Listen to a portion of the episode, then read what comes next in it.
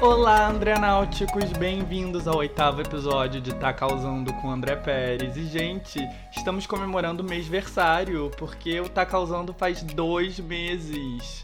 Queria agradecer a toda a minha equipe, que sem ela nada disso seria possível. Então, muito obrigado ao diretor André, ao roteirista André, ao editor André, ao pesquisador André, técnico de som André, enfim, todas as minhas múltiplas personalidades que fazem com que o Tá Causando se concretize semana após semana. E eu também quero agradecer a você, André Náutico, perfeito, lindo, maravilhoso, sem defeitos, que depois de dois meses continua me aguentando, o que não é uma tarefa para fracos. Muito, muito, muito obrigado. E essa semana nós temos um segmento especial sobre o casal que eu diria que é o casal mais importante da história desde Romeo e Julieta. Eu tô falando, óbvio, de Jennifer Lopez e Ben Affleck. E, enfim, eu vou, né, me emergir na história deles dois pra gente entender a implicação histórica de Bennifer. Além disso, nos cancelados da semana temos, pela primeira vez, personagens que foram literalmente cancelados. Canceladíssimos, no sentido literal da palavra. E vamos analisar o Amazon Prime e como ele planeja se manter relevante num mercado cada vez mais saturado. Além disso, rappers quebrando recordes, novas pop stars emergindo e a volta de um ícone são alguns dos assuntos que vamos tratar essa semana. Então bora lá que não temos tempo a perder.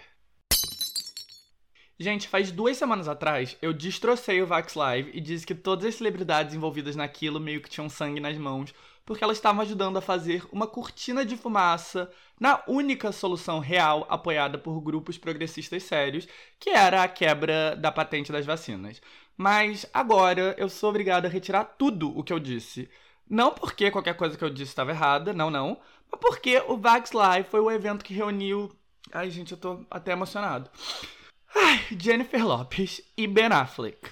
E nada no mundo, nada, nem vacina, nem a cura do Covid é mais importante que esse evento da cultura pop. Então eu peço desculpas ao Bill Gates, ele tá bem longe de conseguir solucionar qualquer problema da humanidade.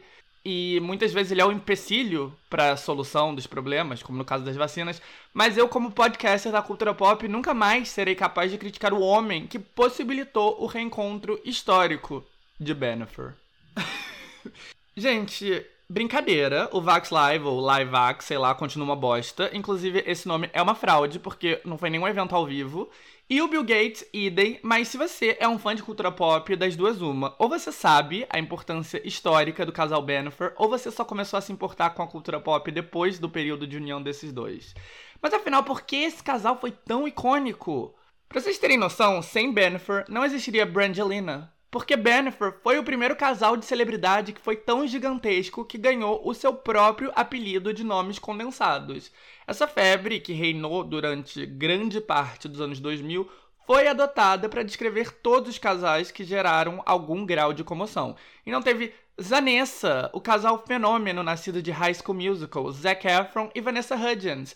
Teve Tomcat, Tom Cruise e Katie Holmes. Teve Hobson, Robert Pattinson e Kristen Stewart, do Crepúsculo para a Vida Real. Teve Kim Ye, Kim Kardashian e Kanye West. Jelena, ou Justin Bieber e Selena Gomez. E Spidey, Spencer Pratt e Heidi, os vilões de um dos reality shows mais populares dos 2000, The Hills. Mas o ground zero desse fenômeno, o que deu início a tudo, foi a união de J-Lo com Ben Affleck, Bennifer. Na real, esses nomes de casais são quase um beijo da morte, porque os únicos que seguem juntos são o Spide, o casal mais irrelevante de todos. Mas com o reencontro de Bennifer, será que o mundo finalmente poderá ter esperança no amor de novo? É isso que todos nós queremos saber. E assim, por nós, eu não tô falando apenas de mim, parte da plebe, porque a volta de Bennifer aparentemente animou a vida do mundo em geral. Eu sei lá, eu achava que a Jennifer Lawrence, que é ela própria parte do A-list, provavelmente estaria investida em outras coisas. Porque, sei lá, alguém que já ganhou dois Oscars não deve ficar empolgada com qualquer coisa. Mas essa foi a reação dela ao descobrir sobre a volta de Bennifer ao vivo em um podcast. Care. Breaking, breaking, What? breaking, breaking fucking news. Jennifer Lopez and Ben Affleck are back together. They're on no! vacation. They are on vacation with each each other right now. Clicking link in bio. Shut. Então, de novo, eu pergunto: por que esse casal mexe tanto com a gente? Tá, antes de chegar no fenômeno singular que foi o romance de Jennifer Lopez e Ben Affleck, vamos analisar cada um deles de maneira própria. A começar por Jennifer. E J-Lo é meio que um caso estranho, porque, pelo menos para mim, é difícil apontar o porquê Jennifer Lopez segue uma estrela tão grande. Assim, eu adoro ela, eu gosto da música dela, eu acho ela maravilhosa, mas né, vamos ser sinceros, é difícil pensar nela como uma popstar. Quando a gente pensa na popstar dos 2000, Britney Spears, Beyoncé, Pink. É difícil imaginar a J-Lo como parte da mesma cena. Bom, pelo menos para mim. E também ela é atriz bem cedida, mas a gente não pensa nela como atriz especificamente, né? A J-Lo acho que é no consciente popular simplesmente uma estrela. Ela faz as coisas que a gente espera de gente famosa, bem sucedida, que não surgiu de um reality show, ou seja, cantar e atuar mas ela simplesmente exala poder e fama e beleza. E é isso, o que ela faz de verdade é relevante, porque ela nasceu para ser famosa e para nos hipnotizar.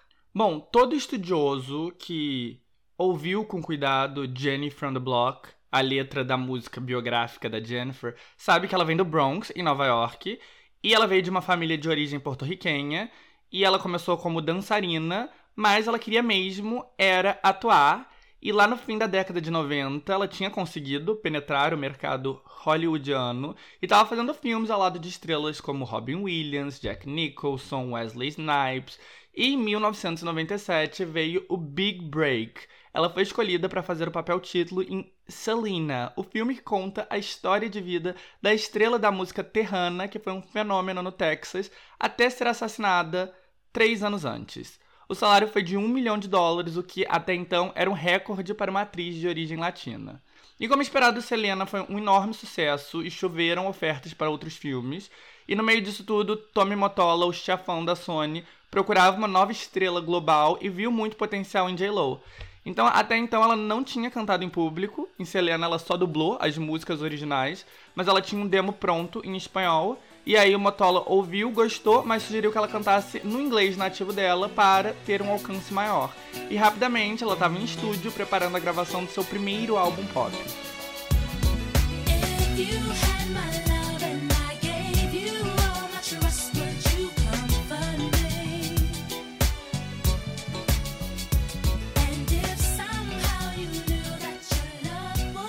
Single inicial, If You Had My Love, alcançou o primeiro lugar. Logo depois, o álbum de estreia On The Six chegou.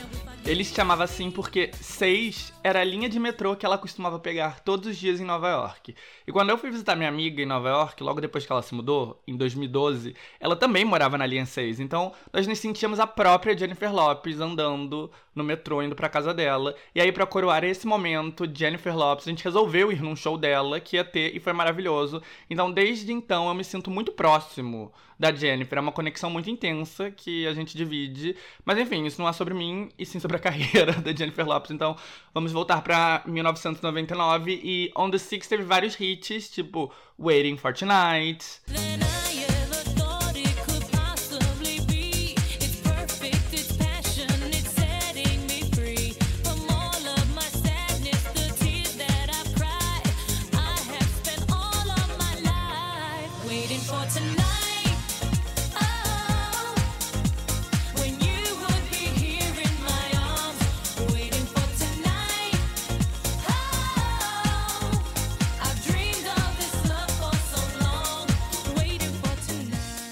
E Let's Get Loud.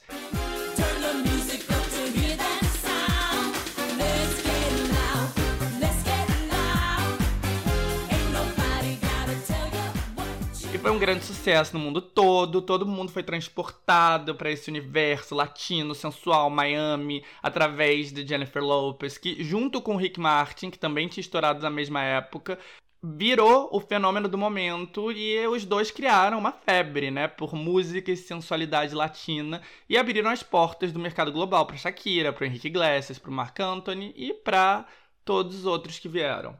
E a J.Lo foi uma das primeiras sex symbol realmente voluptuosa, com bunda, mais de uma década antes das Kardashians revolucionarem os padrões de beleza estadunidenses.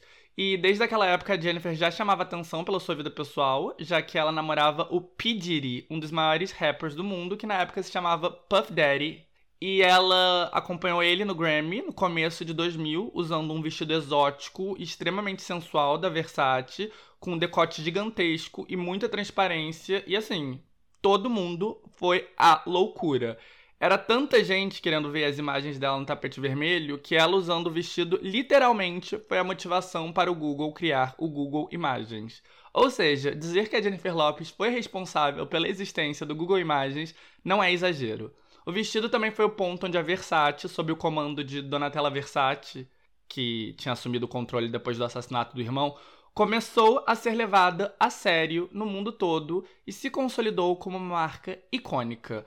O impacto do vestido foi tanto que ele tem até uma página no Wikipedia só para ele. Vocês podem procurar por Green Versace Dress of Jennifer Lopez que vocês vão encontrar uma entry com 26 referências sobre o impacto do vestido. Mas bom, obviamente o público queria a Jennifer como uma bomba sexy, exótica, e foi isso que ela entregou no segundo álbum, J-Lo, responsável por popularizar o icônico apelido. E o álbum estreou em primeiro lugar na mesma semana que a comédia romântica em que ela coestrelava com Matthew McConaughey, The Wedding Planner. Também estreou no topo e ela se transformou na primeira artista a ter um filme e um álbum em primeiro lugar na mesma semana. E, portanto, ela conseguiu algo que várias pop stars tentaram, de Madonna a Taylor Swift a Rihanna, mas nenhuma conseguiu. Uma carreira sólida no cinema e na música ao mesmo tempo. E a essa altura a J.Lo virou uma marca valiosíssima, literalmente falando. Ela lançou uma linha de roupa chamada J.Lo by Jennifer Lopez em lojas de departamento. E em meados de 2002 ela lançou o perfume Glow by J.Lo. Até então só tinha um perfume de celebridade que deu certo, White Diamonds, que a Elizabeth Taylor lançou com a Revlon em 1991. Mas Glow foi um fenômeno, sendo mais vendido naquele ano e as mulheres de todo mundo estavam loucas para se sentir sexy e poderosa como a J-Lo real. E todo mundo foi convencido que ter essa fragrância era um atalho para isso. E com o tempo, Glow virou uma linha enorme de mais de 50 fragrâncias e colônias e produtos de cheiro. E deu o pontapé inicial numa febre de perfumes de celebridade que durou até bem recentemente. Eu acho que ao longo dos anos 2000 toda celebridade possível e imaginável tinha seu próprio cheiro. E volta e meia eu fico pensando, gente, quem é que compra o perfume da Eliana Dedinhos? Mas, enfim, Eliana Dedinhos tem o seu próprio perfume. E não teria se não fosse por Glow by J-Lo. Já o álbum em questão, J-Lo, teve como primeiro single Love Don't Cost a Thing, que foi enorme.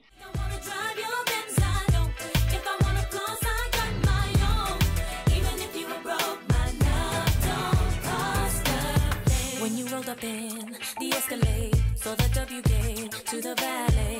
Knew that it was game when you looked at me. Pulling up your sleeve so I could see the roly blade. So you later in the corner booth, raising up a toast so I would notice you. But you're hard to miss, think you ought to know. Doesn't matter if you're balling out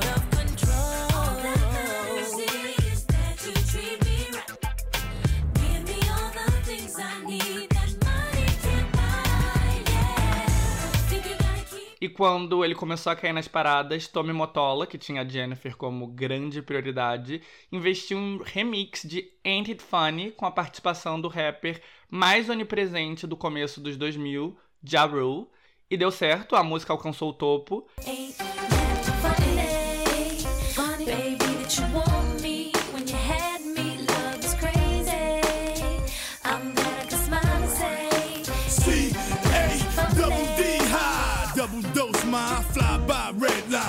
the roast Oh, I never been a sucker for chocha. Spit the ism, get rid of them, man, you know E daí Motola resolveu investir nesse caminho e pediu um álbum inteiro de remix e assim surgiu J to the L.O. The Remixes, que impulsionado pelo sucesso de Ain't It Funny, se tornou o primeiro álbum de remix a alcançar o topo da Billboard e o terceiro mais vendido de todos os tempos, atrás apenas de álbuns de remix do Michael Jackson e da Madonna. E falando nisso, o fato da J-Lo ser uma prioridade tão grande pro Tommy Motola é o motivo pela animosidade entre ela e a Mariah Carey. teve uma entrevista icônica, que é um dos maiores memes da internet, que um repórter pergunta pra Mariah. Gente, toda vez que eu falo uma palavra tipo Mariah, o pra que eu falo antes, eu falo tipo pra. Eu preciso consertar isso, mas enfim. Perguntou para Mariah qual a opinião dela sobre algumas estrelas emergentes. E aí ele perguntou sobre a Beyoncé, e aí ela encheu a Beyoncé de elogios. E logo depois ele pergunta sobre a Jennifer Lopez e imediatamente a Mariah muda de expressão e responde com um seco I don't know her. Ou ela eu não conheço. E esse momento viral é até hoje amplamente utilizado na internet, principalmente entre fãs de música pop. E bom, Mariah não gostava da Jennifer Lopez por causa da conexão Tommy Motola. Ela tinha acabado um casamento de anos com ele, que ela alegava ter sido abusivo. E de acordo com ela, é, ela sofreu represálias depois do fim do casamento, que coincidiu com o momento em que a Sony, sob o comando do Motola, resolveu transformar a Lopez numa grande estrela. E claro, usar rappers para dar um novo ar para músicas pop foi uma técnica que a Mariah foi pioneira, então ela achava que a J-Lo estava copiando ela, mas com menos talento. E, enfim, a briga entre as duas era profissional, porque a J-Lo nunca teve nada de romântico com Motola, e a gente sabe disso porque Bom, primeiro que o Tom Motola casou com a Thalia nessa época e tá com ela até hoje, mas também porque a vida romântica da Jennifer sempre foi manchete. Primeiro teve o romance dela com o Puff Daddy, então dos maiores rappers. Viu? Eu fiz de novo. Então dos maiores rappers. Socorro. É, e o momento chave da relação foi quando ela, junto com ele, foi presa em conexão a um tiroteio em frente a uma boate em Times Square.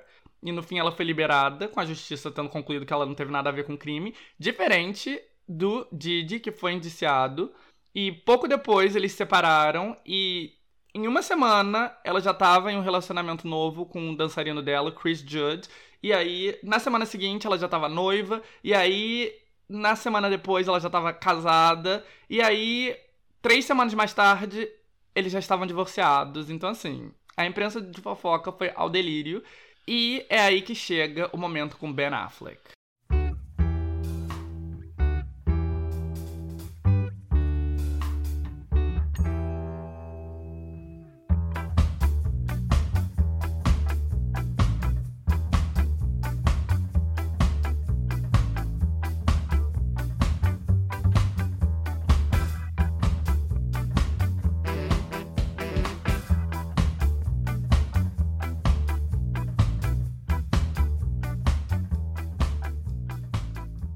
Bom, Ben Affleck alcançou a proeminência. Gente, eu acho essa frase proeminência muito chique.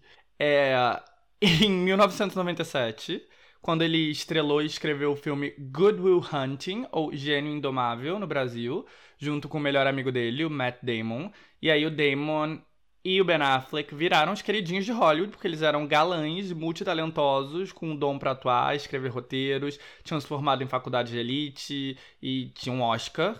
E o Matt Damon estudou em Harvard, o Affleck na University of Vermont. Enfim, os dois viraram cobiçadíssimos e o Ben começou a estrelar filmes de ação de altíssimo orçamento, como Armageddon ou Armageddon e Pearl Harbor, e emplacou um romance com outra estrela badalada, Gwyneth Paltrow. Inclusive, ele era o namorado dela quando ela cometeu aquele crime horroroso que nunca saiu da mente do brasileiro, quando ela roubou o Oscar, que deveria ter ido para Fernanda Montenegro. E, enfim, eles terminaram em outubro de 2000. Eu não sei se como consequência dessa injustiça histórica ou não. E aí veio o 11 de setembro e tipo, que diabos o 11 de setembro tem a ver com isso? Mas, para começo de conversa, muito, porque o remix de I'm Real da Jennifer Lopez com o Ja Rule estava em primeiro lugar naquela semana, mas, mais importantemente, muita gente considera esse ataque como um ponto de virada para o consumo de notícias de celebridade. Porque até então o que existia era uma outra revista de fofoca. E depois disso, o que veio foi toda uma indústria de fofoca. Porque com as notícias do mundo ficando mais densas, o público estadunidense e mundial quis desesperadamente se alienar. E no primeiro momento, antes da internet ser tomada por sites de fofoca, quem se beneficiou disso foram as revistas. Então as revistas de fofoca viram as vendas dispararem e várias novas publicações foram criadas. Então antes a People reinava sozinha e de repente a Us Weekly, outra revista de fofoca, tinha registrado um aumento tão grande em vendas que com uma tiragem semanal de mais de 2 milhões e 500 mil cópias. Ela tava quase desbancando a líder.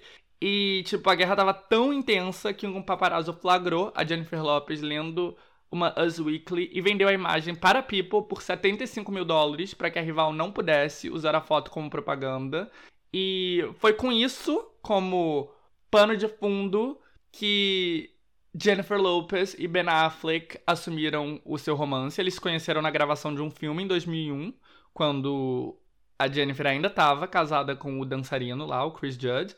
E assim que ela se divorciou dele, em 2002, ela já emendou o namoro com Affleck, porque a Jennifer Lopez não fica solteira. Ela literalmente emenda uma relação na outra. E isso, claro, coincidiu, né, com o momento que as revistas de fofoca começaram a explodir em popularidade. Então, antes da Britney Spears descarrilhando, antes da Lindsay Lohan descarrilhando, antes da Brangelina, antes da explosão de estrelas de reality TV, antes do Tom Cruise pulando no sofá da Oprah enquanto declarava seu amor cego por Kate Holmes, antes de tudo isso, uma notícia monopolizou a atenção de todo mundo: o romance Bennifer. Então, além de criar o apelido de nomes condensados, Bennifer basicamente criou a indústria de fofoca dos anos 2000. Mas assim, falando assim, é difícil entender porque o casal, esse casal em específico, tomou uma proporção tão gigantesca. Por um lado, era um desenvolvimento natural, porque a J-Lo era uma grande diva do momento, que causava enorme interesse com a sua vida pessoal, e o Ben Affleck era ele próprio uma estrela de Hollywood. Mas, por outro, a fascinação por eles era maior do que qualquer um podia esperar. É, a Mindy Kaling, ela é atriz, roteirista, ela fazia The Office e ela tem uma carreira mega bem sucedida na indústria, tanto como atriz quanto como roteirista, e ela entrou em Hollywood graças ao sucesso de uma peça que ela fez com a melhor amiga dela, que se chamava Matt and Ben, que ela satirizava a amizade entre o Matt Damon e o Ben Affleck. E no livro dela, ela fala que o timing da peça foi essencial porque foi no ápice do Bennifer, quando o Ben Affleck estava na cabeça de todo mundo. E a descrição dela desse momento cultural é bem propício. Ela diz: Bennifer foi tão gigantesco que parecia que duas pessoas nunca tinham se apaixonado antes e que eles dois tinham descoberto o amor. E foi meio que isso mesmo. As pessoas estavam assim, vivendo intensamente através de Bennifer, como se eles fossem o primeiro casal da história da humanidade. E tinha um componente um pouco talvez racista e classista, uma coisa meio os opostos se atraem, porque a J-Lo era uma mulher latina, super sexy, que tinha essa coisa de gostar de bad boys, e o Ben era um galã branco, com um background acadêmico, com uma ex que era Gwyneth Paltrow, que é da Elite. Mas o fato é que, assim, independentemente de qualquer coisa, eles tinham uma química incrível, e eles tiraram proveito disso, eles eram muito acessível, a histeria Bennifer coincidiu com o lançamento do terceiro álbum dela, This Is Me Then, e o vídeo do primeiro single, que é a icônica Jenny from the Block, tinha uma participação do Affleck, que aparecia beijando a bunda dela num iate. E no grande evento de lançamento do álbum, com repórteres de todo mundo, adivinha quem também apareceu de surpresa para dar um beijo na sua amada. E por outro lado, a atenção teve lado negativo. Os dois se conheceram no set de filmagem do filme Jiggly, e alguns anos mais tarde, o começo de namoro em um set de filmagem ia fazer com que Sr. e Sra. Smith, de Brad Pitt da Angelina Jolie, se transformasse num enorme sucesso internacional. Mas, para Bennifer, o efeito foi o oposto. O filme custou 75 milhões de dólares, mas quando ele foi lançado, as críticas foram unanimamente negativas, com muitos dizendo que Gigli era o pior filme já feito na história. E a reação negativa fez com que o filme fosse um desastre nas bilheterias e até hoje Digley é considerado um dos maiores fracassos da história. Recentemente o Ben Affleck até refletiu um pouco sobre a loucura que foi esse momento e ele falou de ligar a TV em um noticiário e ver um repórter parado em frente a um cinema falando do fracasso do filme e dizendo que naquele momento não tinha ninguém na fila para comprar ingressos e ele ficou tipo, o que, que é isso? É a cobertura de um desastre natural? Pois bem, os dois ficaram noivos em novembro de 2002, bem rápido. E daí, por causa da histeria midiática, o grandiosíssimo casamento previsto para setembro de 2003 foi adiado nas vésperas, o que deu ainda mais gasolina para a histeria midiática. E em janeiro de 2004, o fim do romance foi confirmado e era o fim de Bennifer, pelo menos da parte 1 de Bennifer. E aí, depois do fim do casamento, Jennifer Lopez resolveu focar em estrelar comédias românticas, um gênero onde ela emplacou um sucesso atrás do outro. E ela continuou emplacando sucesso, se tornando uma das atrizes mais bem pagas de Hollywood. E claro, ela não ficou quase nenhum tempo solteira. Rapidamente, ela começou um relacionamento com um dos maiores artistas da música latina, o salseiro Mark Anthony. Mais diferente dos relacionamentos anteriores, não foi um romance super louco, rápido, intenso. Eles se casaram, eles se mudaram para o subúrbio, eles tiveram vários filhos.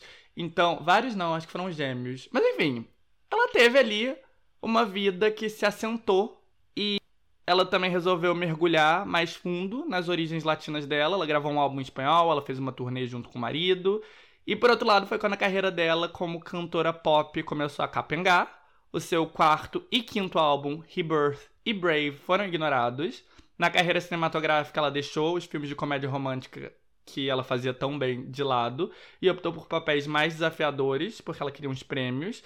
Mas os filmes Border Town e El Cantante, que ela coestrelou com o Marc Anthony, sobre a história de vida do cantor de salsa Hector Lavoe, foram ignorados pelo público. Então, durante esse período, a Jennifer se manteve no holofote puramente porque ela nasceu mesmo para ser uma estrela e ela, como personalidade, gerava interesse. Daí teve um momento onde ela e o empresário dela tiveram uma briga com a gravadora, porque, bom, eles alegavam que ela era uma grande estrela, que merecia um orçamento de promoção condizente com isso, e a gravadora alegava que ela não dava mais resultados que condizem com as exigências, e tava todo mundo bem certo, né? E a conclusão disso foi o contrato chegando ao fim, adiando o lançamento do novo álbum dela, que já tinha dois singles lançados, ambos com desempenho ruim. E aí a carreira dela ganhou um boost quando ela assinou um contrato altíssimo para virar jurada do American Idol. E aí isso imediatamente revitalizou a imagem dela nos Estados Unidos e o single dela On the Floor, que tinha sample de Chorando Se Foi, do Kaoma, foi um sucesso global enorme em 2011.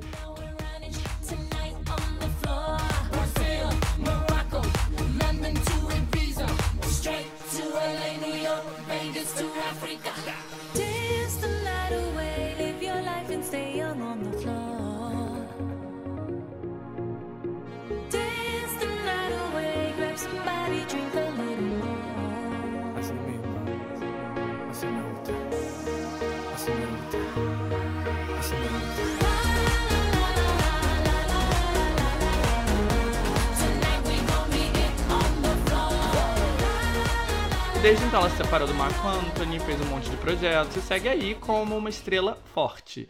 Seus filmes seguem com bons resultados, principalmente nos Estados Unidos. Ela tem um império de produtos com seu nome, o interesse em sua vida pessoal segue forte, ela segue sem o hábito de estar solteira. E ela tem momentos de glórias pontuais. Então, em 2019, o filme Hustlers na qual ela interpreta uma stripper, excedeu as expectativas e sua atuação foi universalmente elogiada. E aliás, o filme é muito bom, eu adorei. E em 2020, junto com a Shakira, ela foi a atração principal do show de intervalo do Super Bowl, que foi universalmente aclamado. Recentemente, ela estava num relacionamento com o ex-jogador de beisebol A-Rod e estava noiva, quando ela deu um, um, pé na bunda dele recentemente, possivelmente por causa de infidelidade. E né, gente, independentemente de tudo isso, a gente tem que tirar o chapéu pra influência da mulher, porque mesmo se ela tivesse desaparecido faz 10 anos, ela basicamente criou o Google Imagens, ela revitalizou a Versace, ela criou a indústria de perfume de celebridades, ela deu pontapé na indústria de fofoca, ela foi uma das únicas artistas pop que conseguiu uma carreira sólida no cinema e na música, ela criou os apelidos de casal, enfim, amor de Deus, né? Jennifer Lopes, rainha. E já o Ben, é, assim, o Ben foi uma vítima maior do fenômeno Bennifer, talvez, porque essa vibe de superstar não combinava muito com a imagem dele. E a verdade é que em 2003, quase todos os papéis dele no cinema deram errados. E de acordo com as declarações tanto da Jennifer quanto do Ben, ele teve mais dificuldade em se ajustar ao interesse massivo que os dois causavam. E isso foi um dos principais motivadores para o relacionamento chegar ao fim. Mas assim como J-Lo, ele também não sabe ficar solteiro, então logo depois ele já emendou em um outro relacionamento com a atriz Jennifer Garner. E assim como a J-Lo com Marc Anthony, ele se assentou, ele formou uma família, ele teve três filhos, ele passou anos casado com ela. E aos poucos ele recuperou a carreira e ele também fez uma transição bem cedida para a direção.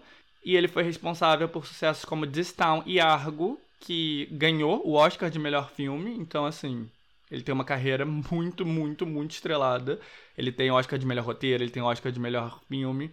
E ele também atuou em filmes bem recebidos, como Intrigas de Estado e Garota Exemplar, além de estrelar os filmes que ele dirigiu.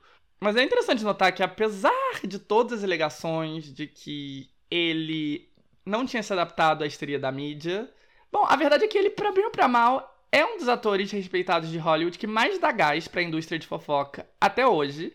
Lá no ápice das revistas e sites de fofoca, os A-listers meio que foram engolidos por isso tudo.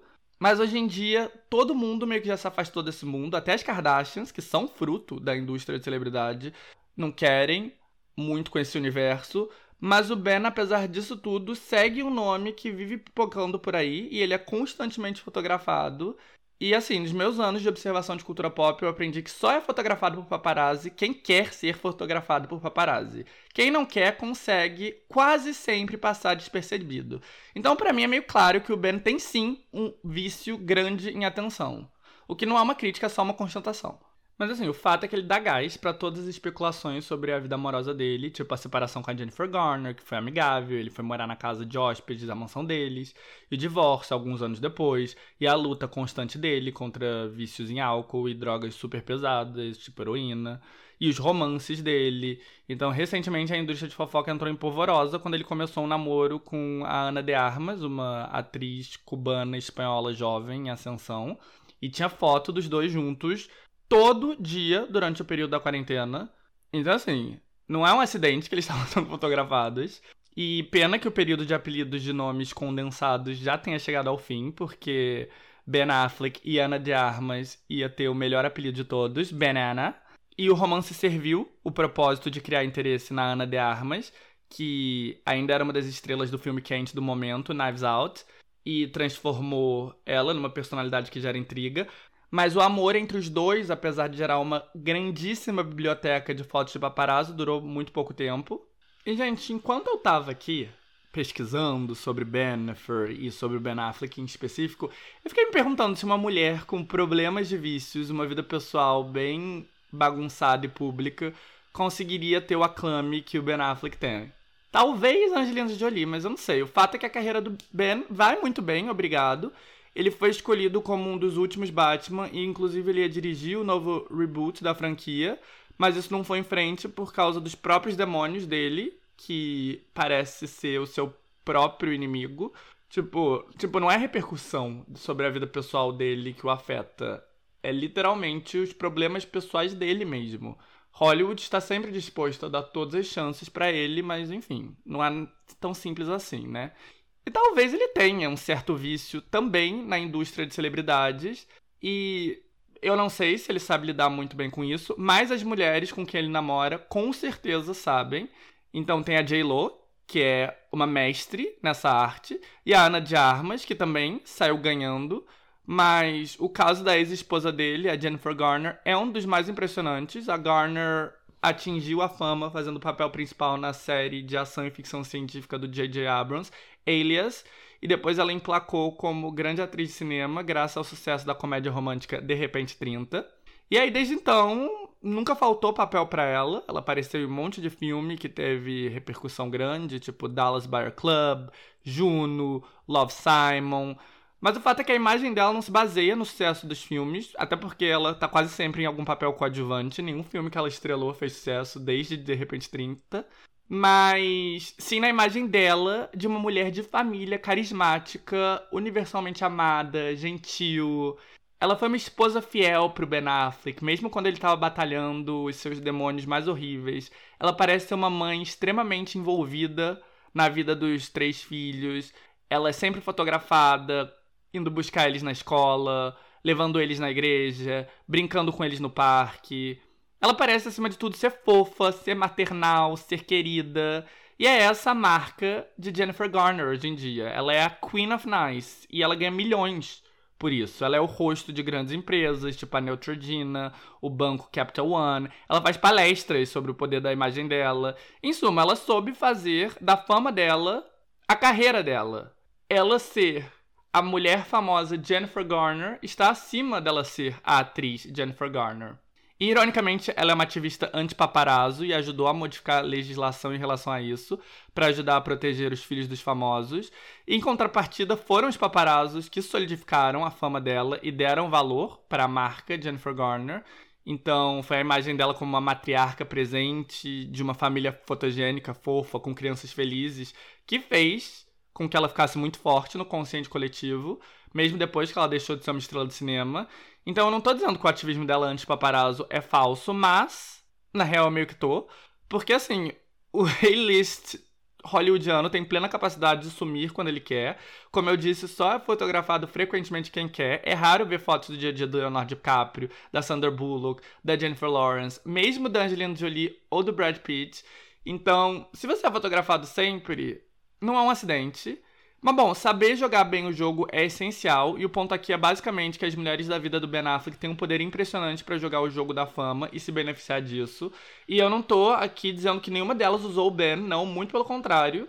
Tipo, eu realmente acho que todos esses romances foram super genuínos e tal, mas eu acho interessante que ele, que tem essa carreira super bem sucedida, super premiada, super prestigiada, tenha esse vício na fama que não necessariamente o beneficia, mas ele claramente é atraído por mulheres muito inteligentes que sabem, diferente dele, jogar muito bem esse jogo. Mas enfim, voltando para o presente, como eu disse, o Ben Affleck sempre acaba sendo flagrado pelos paparazzis, e aí o boato de que Jennifer Lopez e ele estavam se reunindo começou a rolar solto em abril, com vários veículos alegando que o Ben foi visto na casa de Lopes e vice-versa.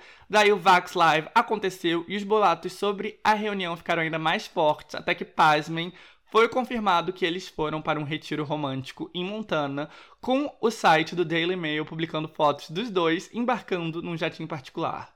Nenhum dos dois negou nem confirmou nada, ou seja, confirmaram, mais uma fonte próxima a J-Lo disse pra People que ela tá aberta para ver no que isso vai dar. Então, sim, gente, Bennifer, pelo menos no momento, estão juntos de novo, mas não estão oficialmente namorando, pelo menos não ainda. E Bennifer 1.0 foi responsável por muitas mudanças sísmicas na cultura pop. Então, será que essa volta vai preceder terremotos futuros? Eu não sei, eu só sei que eu vou estar assistindo e Gente, olha o estado do mundo. A gente merece alienar às vezes, né? Então, bora lá de novo viver intensamente através de Jennifer Lopez e Ben Affleck.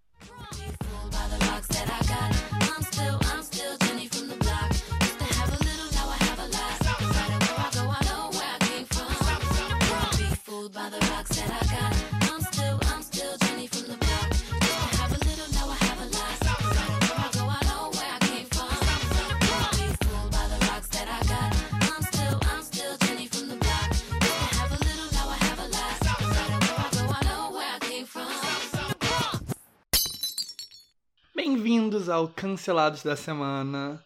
E, como eu acabei de falar, você pode criar todo um império em cima da sua imagem de ser uma pessoa fofa, generosa, simpática. Foi isso que a Jennifer Garner fez. E foi isso também que a comediante Ellen DeGeneres fez em uma escala ainda maior. O problema é que faltou combinar a parte de ser realmente generosa ou legal com as pessoas. A Ellen tá sendo cancelada faz um tempo já, mas dessa vez é literal, porque o programa diurno de entrevista que leva o nome dela vai chegar ao fim.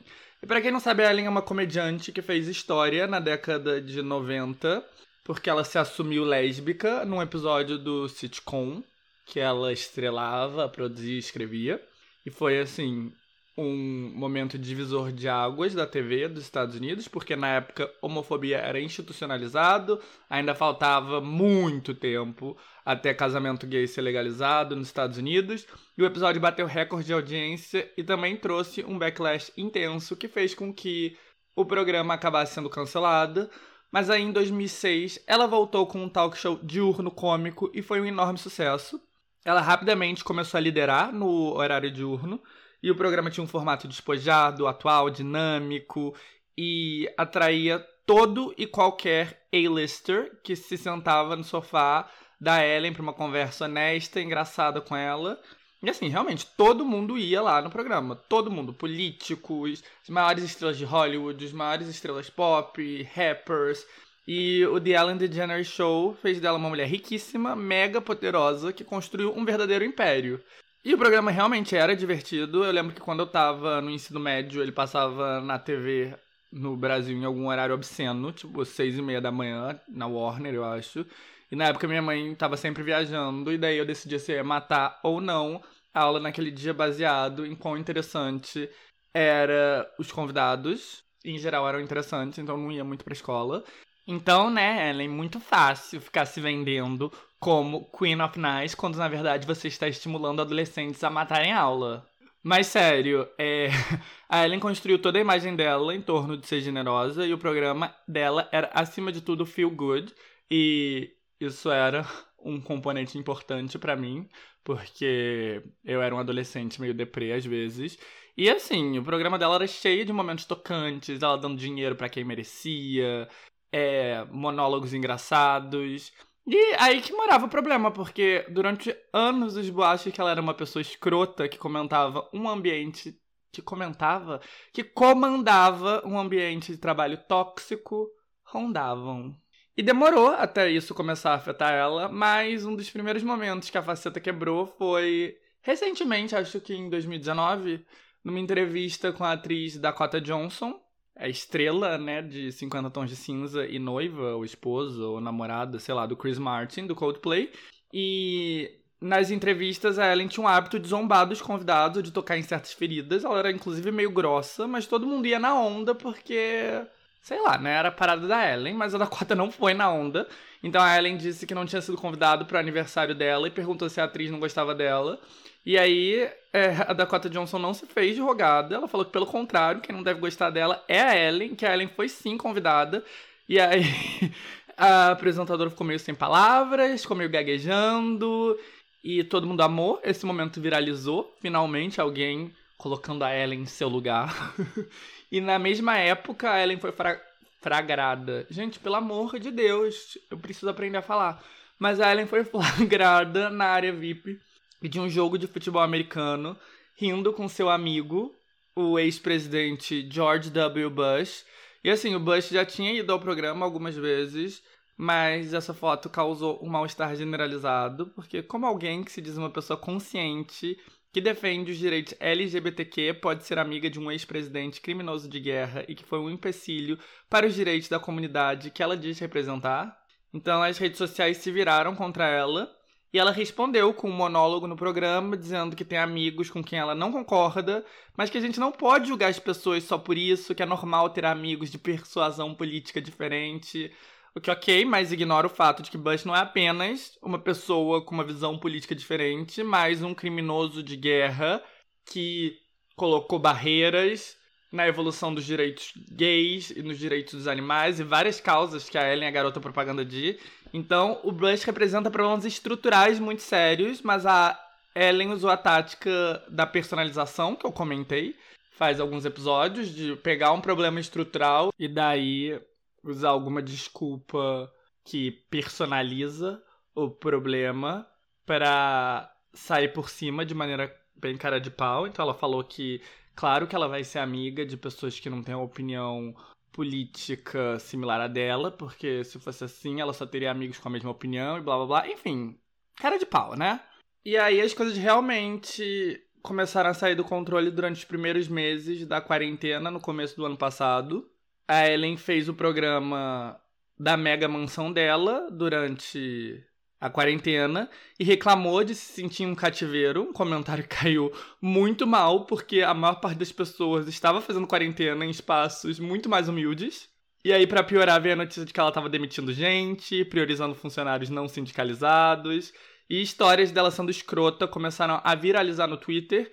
E aí o BuzzFeed fez uma matéria longa sobre o ambiente tóxico de trabalho, que era o talk show dela, com alegações de produtores chaves sendo responsáveis por bullying e assédio sexual. Então a imagem de Queen of Nice tinha se quebrado para sempre. E a Ellen começou a temporada pedindo desculpas, dizendo que ela não sabia de muitas das alegações e que tudo iria melhorar. Mas ninguém se convenceu e a audiência caiu drasticamente. Muitos convidados começaram a evitar o programa da Ellen e a audiência não se recuperou. Mas tem algo que a classe dominante faz, é ter lealdade um com os outros. Então não faltou gente poderosa tentando limpar a barra da Ellen. A Katy Perry tweetou que nunca tinha visto a Ellen ser grossa. Um ponto irrelevante, porque as alegações eram que a Ellen era grossa com a equipe dela, não com as celebridades da qual ela era amiga. E um monte de celebridade universalmente amada, como Tom Hanks, Jennifer Garner e Michelle Obama, essa última, ela própria, amiga do Bush, apareceram como convidados para enfetizar o quanto eles amavam a Ellen e quanto ela era incrível e gentil, diferente do que a plebe estava comentando nas redes sociais. Mas no fim, nada disso deu certo, o programa continuou em queda, a imagem da Ellen como uma chefe escrota era irreversível, e depois de muito desmentir, veio a notícia de que o programa chegaria ao fim com a conclusão dessa temporada, a 19. E assim, a notícia vazou, e rapidamente a Ellen controlou a narrativa e cedeu uma entrevista para Hollywood Reporter anunciando que foi uma decisão dela e que isso sempre foi o que ela tinha planejado, que obviamente era mentira. Aí no dia seguinte ela apareceu no Today Show, o programa matinal da NBC, para confirmar o fim, de novo, afirmando que foi uma decisão dela e lamentando todos os boatos que ela classificou como injustos. E ela se recusou a assumir qualquer responsabilidade, disse que os ataques nela pareciam coordenados e que ela não fez nada de errado.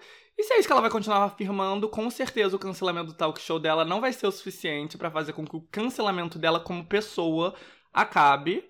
Não que importe, porque, né, a Ellen tá num nível de poder, de dinheiro e de acesso que não importa se todo mundo ama ou odeia ela. Ela continua inatingível. Mas bom, a rainha da generosidade, ela claramente não é. Isso nos leva ao outro cancelado da semana, o Globo de Ouro, que de novo foi literalmente cancelado para quem não sabe, o Globo de Ouro é uma premiação de cinema e TV cujos prêmios são decididos por um grupo pequeno de correspondentes internacionais, a Hollywood Foreign Press Association, ou HFPA, em um processo muito pouco transparente. E aí, em meados de abril, um e-mail de um ex-presidente da HFPA falando mal do Black Lives Matter vazou e deu início a um backlash que culminou com o LA Times publicando um exposé que revelou que não havia nenhum negro entre o comitê da premiação e que havia sérias violações éticas entre o grupo restrito de 87 jornalistas que aceitavam presentes, revendiam ingressos para premiações por uma fortuna, aceitavam subornos, etc. Além disso, o processo de escolha do comitê em si não fazia nenhum sentido, já que várias figuras que formavam parte dele não pareciam muito qualificadas para decidir nada. E aí daí, e aí a HFPA lançou um comunicado anunciando que eles estão levando todas as críticas a séria e que vão expandir o grupo para incluir mais minorias étnicas, que vão contratar um conselheiro de diversidade, mas aí a indústria achou que isso não era bom o suficiente. A Amazon, a Netflix e a Warner Media anunciaram que não iriam participar da premiação no ano que vem. O Tom Cruise devolveu os prêmios dele. A mega produtora Shonda Rhimes, o Mark Ruffalo e a Scarlett Johansson criticaram o prêmio. E finalmente a NBC anunciou que não iria exibi-lo em 2022. E gente, preguiça enorme disso tudo, porque caralho, a indústria inteira sabia disso tudo sobre a Hollywood Foreign Press. Isso não era nenhum segredo aberto. Era literalmente algo que era mencionado até pelos apresentadores apresentadores no programa. O Rick Gervais ia lá todo ano falar o quão corrupto e bizarra a HFPA era. Então todo este showzinho é só Hollywood fazendo o que ela faz de melhor, que é atuar, performar, fingir se importar com as causas do momento. É a história do Harvey Weinstein, é a história do Scott Rudin, se repetindo pela milésima vez. Toda Hollywood varrendo algo para debaixo do tapete, até que algum veículo de imprensa finalmente escreve uma matéria catalogando todo absurdo óbvio e que todo mundo da indústria já sabia. E pasmem, todo mundo finge que tá chocado. Gente, é muito ridículo, é impossível não ser cínico. No fim, a Hollywood Foreign Press Association vai sofrer um baque porque a NBC, que exibe os Globos de Ouro, paga 60 milhões de dólares por ano para exibir a premiação. E bom, não vai ter premiação em 2022 e, portanto, não vai ter 60 milhões de dólares. Mas meio que Hollywood precisa do Globo de Ouro, porque Globo de Ouro é um dos maiores instrumentos de marketing que ela tem. Então é possível que depois de um hiato de um ano a premiação volte, porque é do interesse de Hollywood que exista o Globo de Ouro. Encerrando os cancelados da semana, temos Gal Gadot, Rihanna e Jamila Jamil pela maneira que elas resolveram comentar o, abre aspas, conflito, fecha aspas, entre Israel e Palestina. E por décadas esse conflito foi vendido pela mídia e pelo governo dos Estados Unidos como algo muito complicado, onde ou Israel tinha todo o direito de se defender ou não havia lado certo ou errado. E como o conflito não é benefer, ou seja, algo sexy que atrai o interesse do público, a maior parte das pessoas aceitou essa narrativa por muito tempo, porque Oriente Médio, guerra, bomba, ninguém quer nem pensar muito sobre isso. E entre figuras públicas, a maior parte delas tinha medo de criticar Israel, porque existe um lobby feito para fazer crer que criticar Israel é ser antissemita. E claro, ninguém quer parecer racista. No mundo dos famosos tem muito medo de represália. O establishment e a elite dos Estados Unidos é muito pró-Israel. Então, quando a Penélope Cruz e o Javier Bardem apoiaram a Palestina durante os ataques de Israel faz alguns anos, houve um backlash contra eles. Já quando a Lorde, que é uma artista jovem neozelandesa, decidiu cancelar o seu show em Tel Aviv em resposta aos pedidos dos ativistas do BDS, ou Boycott, Divert Sanctions, um grupo que estimula boicote a produtos de Israel como maneira pacífica e não violenta de protestar os abusos de direitos humanos do país, ela também sofreu críticas e isso foi apontado como motivo pelo qual ela foi a única concorrente ao prêmio de álbum do ano que não teve a chance de se apresentar no Grammy de 2018. Mas o fato é que a desculpa de é muito complicado meio que perdeu a força e graças ao poder das redes sociais está cada vez mais claro que o que acontece em Israel é um apartheid e que os ataques que o país, que tem trilhões em arma e um apoio bilionário dos Estados Unidos, faz à Palestina não é contra o Hamas, é contra civis e esses ataques são nada mais nada menos do que horríveis crimes de guerra. Então, nos Estados Unidos, a posição do atual presidente, o Joe Biden, em relação ao conflito é tão de extrema direita quanto a do Trump, mas entre o público a resposta está radicalmente diferente e pela primeira vez na história a Palestina está ganhando a guerra das narrativas entre o povo.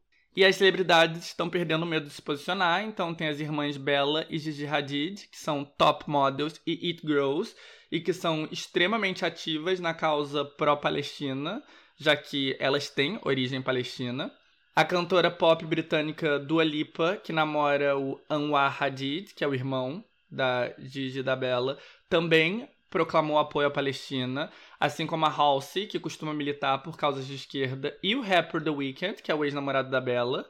E claro, no fim, celebridades são um instrumento do establishment e elas próprias costumam ser multimilionárias e, e com os interesses alinhados ao do grande capital. Então a maior parte delas segue calada mesmo todas elas tendo efusivamente apoiado o Black Lives Matter faz alguns meses atrás, um movimento que, de acordo com os próprios fundadores do grupo, é totalmente alinhado à causa palestina. Mas, claro, o silêncio segue sendo uma opção melhor do que passar vergonha, que parece ter sido a opção de algumas celebridades. A começar pela Gal Gadot, a Mulher Maravilha, que é israelense, e nos últimos ataques de Israel a Gaza em 2014 ela causou enorme desconforto ao postar apoio ao exército do seu país e colocar a hashtag We Are Right, ou Nós Estamos Certos, em um post ao mesmo tempo que o governo de extrema-direita de Israel estava matando crianças inocentes. E desde então ela não parece ter evoluído em nada. No statement que ela fez, a tentativa foi parecer fazer uma declaração pela paz, dizendo que os dois lados são vítimas isso por si só já é bem errado, porque um lado está sendo oprimido pelo outro. Então não é uma história de dois lados iguais, é uma história de opressor e oprimido. Mas mesmo nessa tentativa de soar imparcial, a Gal Gadot não conseguiu esconder o seu total desprezo pelo povo palestino, se recusando a sequer nomear o país e chamando a Palestina apenas de nossos vizinhos, que é uma tática conhecida da direita israelense de negar a existência da Palestina ou do povo palestino. Isso causou condenação geral nas redes sociais. E a Mia Khalifa, uma ex-atriz pornô, que é hoje em dia uma ativista de direitos humanos e uma personalidade mega popular nas redes e no TikTok, classificou a Gal Gadot como a Barbie do genocídio. E aí chegamos a Rihanna. E, gente, eu sempre falo aqui sobre como a cultura de fãs faz com que a gente perca a noção sobre a realidade, né? E no caso da Rihanna, eu me incluo nisso porque, como todo mundo, eu amo ela. Eu acho ela estilosa, eu acho ela divertida, eu acho ela fofa, eu amo as músicas, Mas né, no fim das contas, a Rihanna é o establishment. Ela é uma empresária multimilionária e que nunca associa seu nome a causas polêmicas e que vão contra os interesses do grande capital. E prova disso foi o comunicado dela sobre o conflito, onde ela opta pelo caminho desonesto de pintar tanto Israel como Palestina como vítimas iguais. Enfim, uma decisão bem nojenta e desonesta. Eu acho que se é para fazer isso é melhor não fazer nada. E é bem triste porque em 2014, nos ataques anteriores de Israel à faixa de Gaza, ela tweetou a hashtag Free Palestine e deletou correndo. Então foi super covarde e é um lembrete que as celebridades não são suas amigas. A Rihanna não é sua amiga, tá? E finalmente a gente chega na Jamila Jamil, e a Jamila é uma atriz britânica que ficou internacionalmente reconhecida por fazer o papel da divertida Tahani na bem-sucedida comédia estadunidense The Good Place. E nas redes sociais ela ganhou muita força por ser uma ativista de body positivity, não hesitando em e gritar com as Kardashians quando elas promoviam chás laxativos, sendo honesta sobre o seu passado com desordens alimentares. Até que ela meio que perdeu a mão no ativismo e já faz uns anos que ela parece passar mais tempo se envolvendo em polêmica e lutando pela causa eu tô sempre certa do que por qualquer outra coisa. E bom, com Gaza sendo bombardeada e centenas de inocentes morrendo todos os dias, ela achou a maior vítima de toda a situação, que é, claro, ela mesma. Então no Instagram ela postou a seguinte frase: Mulheres já são alvos de abuso online. Não as force em se tornarem alvos ainda maiores por causa de conflitos globais, barra, guerras e genocídio. Amor, por uma vez na sua vida, será que você consegue se dar conta que não é sobre você? E claro que outra notória sem noção, Demi Lovato, foi lá aplaudir o comentário e olha, parabéns pela coragem, porque a noção não tem.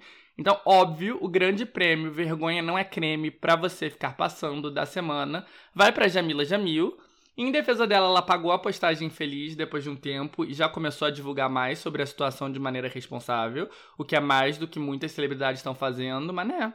Vamos botar a mão na consciência, gente, pelo amor de Deus. E que mais? Ai, gente, se for pra ficar falando de celebridade fazendo merda, a gente pode ficar aqui pra sempre. Pra sempre. Teve o Gustavo Lima, Ludmilla, o Alexandre Pires e o Mumuzinho aglomerando em mega festa de bicheira no Copacabana Palace no meio de uma pandemia. E com certeza teve muita coisa mais, mas por hoje é só, porque eu ainda tenho muito o que falar. Então bora pra guerra dos streamings.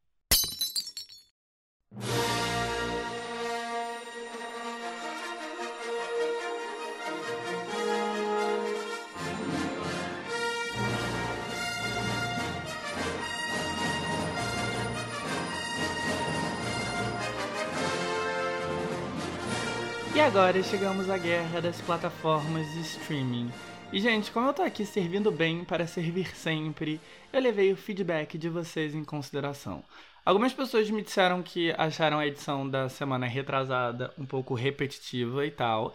Então eu reformulei para ficar um pouco mais dinâmico, porque esse assunto eu não posso cortar como um todo, porque vocês já sabem, né? A cultura pop hoje em dia gira em torno dessas benditas plataformas. E antes de começar, eu vou recapitular o capítulo anterior, e eu sei, mas sei lá, vai que tem alguém que esteja chegando, não tá causando isso agora. Então, André Náuticos fiéis, tenham paciência, porque eu juro que vou ser breve. Mas era uma vez a Netflix, que era apenas uma plataforma de streaming que cresceu tanto que virou a maior plataforma de entretenimento e começou a rivalizar com os grandes estúdios. Já os maiores estúdios de Hollywood se deram conta que o modelo da Netflix era o futuro e eles não querem ser só um conglomerado de entretenimento e estúdio fornecendo produtos, mas sim querem eles próprios serem uma plataforma.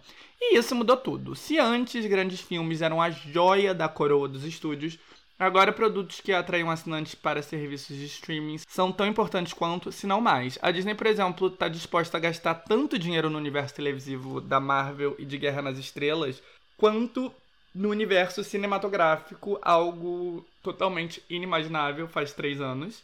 E se antes a Netflix reinava quase sozinha, com apenas a Amazon Prime Video como concorrente, hoje em dia a Disney tem o Disney Plus e o Star, a Warner tem a HBO Max e a Viacom tem a Paramount Plus e a Universal tem a Peacock, a Sony é o único grande estúdio que ficou de fora da guerra, o que também pode ser bem lucrativo, porque o estúdio vai ganhar 3 bilhões de dólares só com as vendas dos direitos dos seus filmes para a Netflix e para a Disney Plus nos próximos anos, isso só no mercado doméstico dos Estados Unidos. E bom, quando eu digo que tudo mudou, eu quis dizer de maneira literal, porque agora os grandes lançamentos cinematográficos chegam nas plataformas de streaming quase juntas com o lançamento nas salas de cinema. Os grandes conglomerados, que eram todos subdivididos em diferentes segmentos de filmes, de TV aberta, de canais fechados para diversos públicos, estão todos se centralizando para focar toda a energia nos streamings. E apesar do investimento de bilhões dos estúdios tradicionais, a Netflix segue com a vantagem de ser a pioneira e a líder, mas os grandes estúdios têm como vantagem ter propriedades fortíssimas e eles vão fazer uso máximo dessas propriedades para atrair o público neste mercado saturado.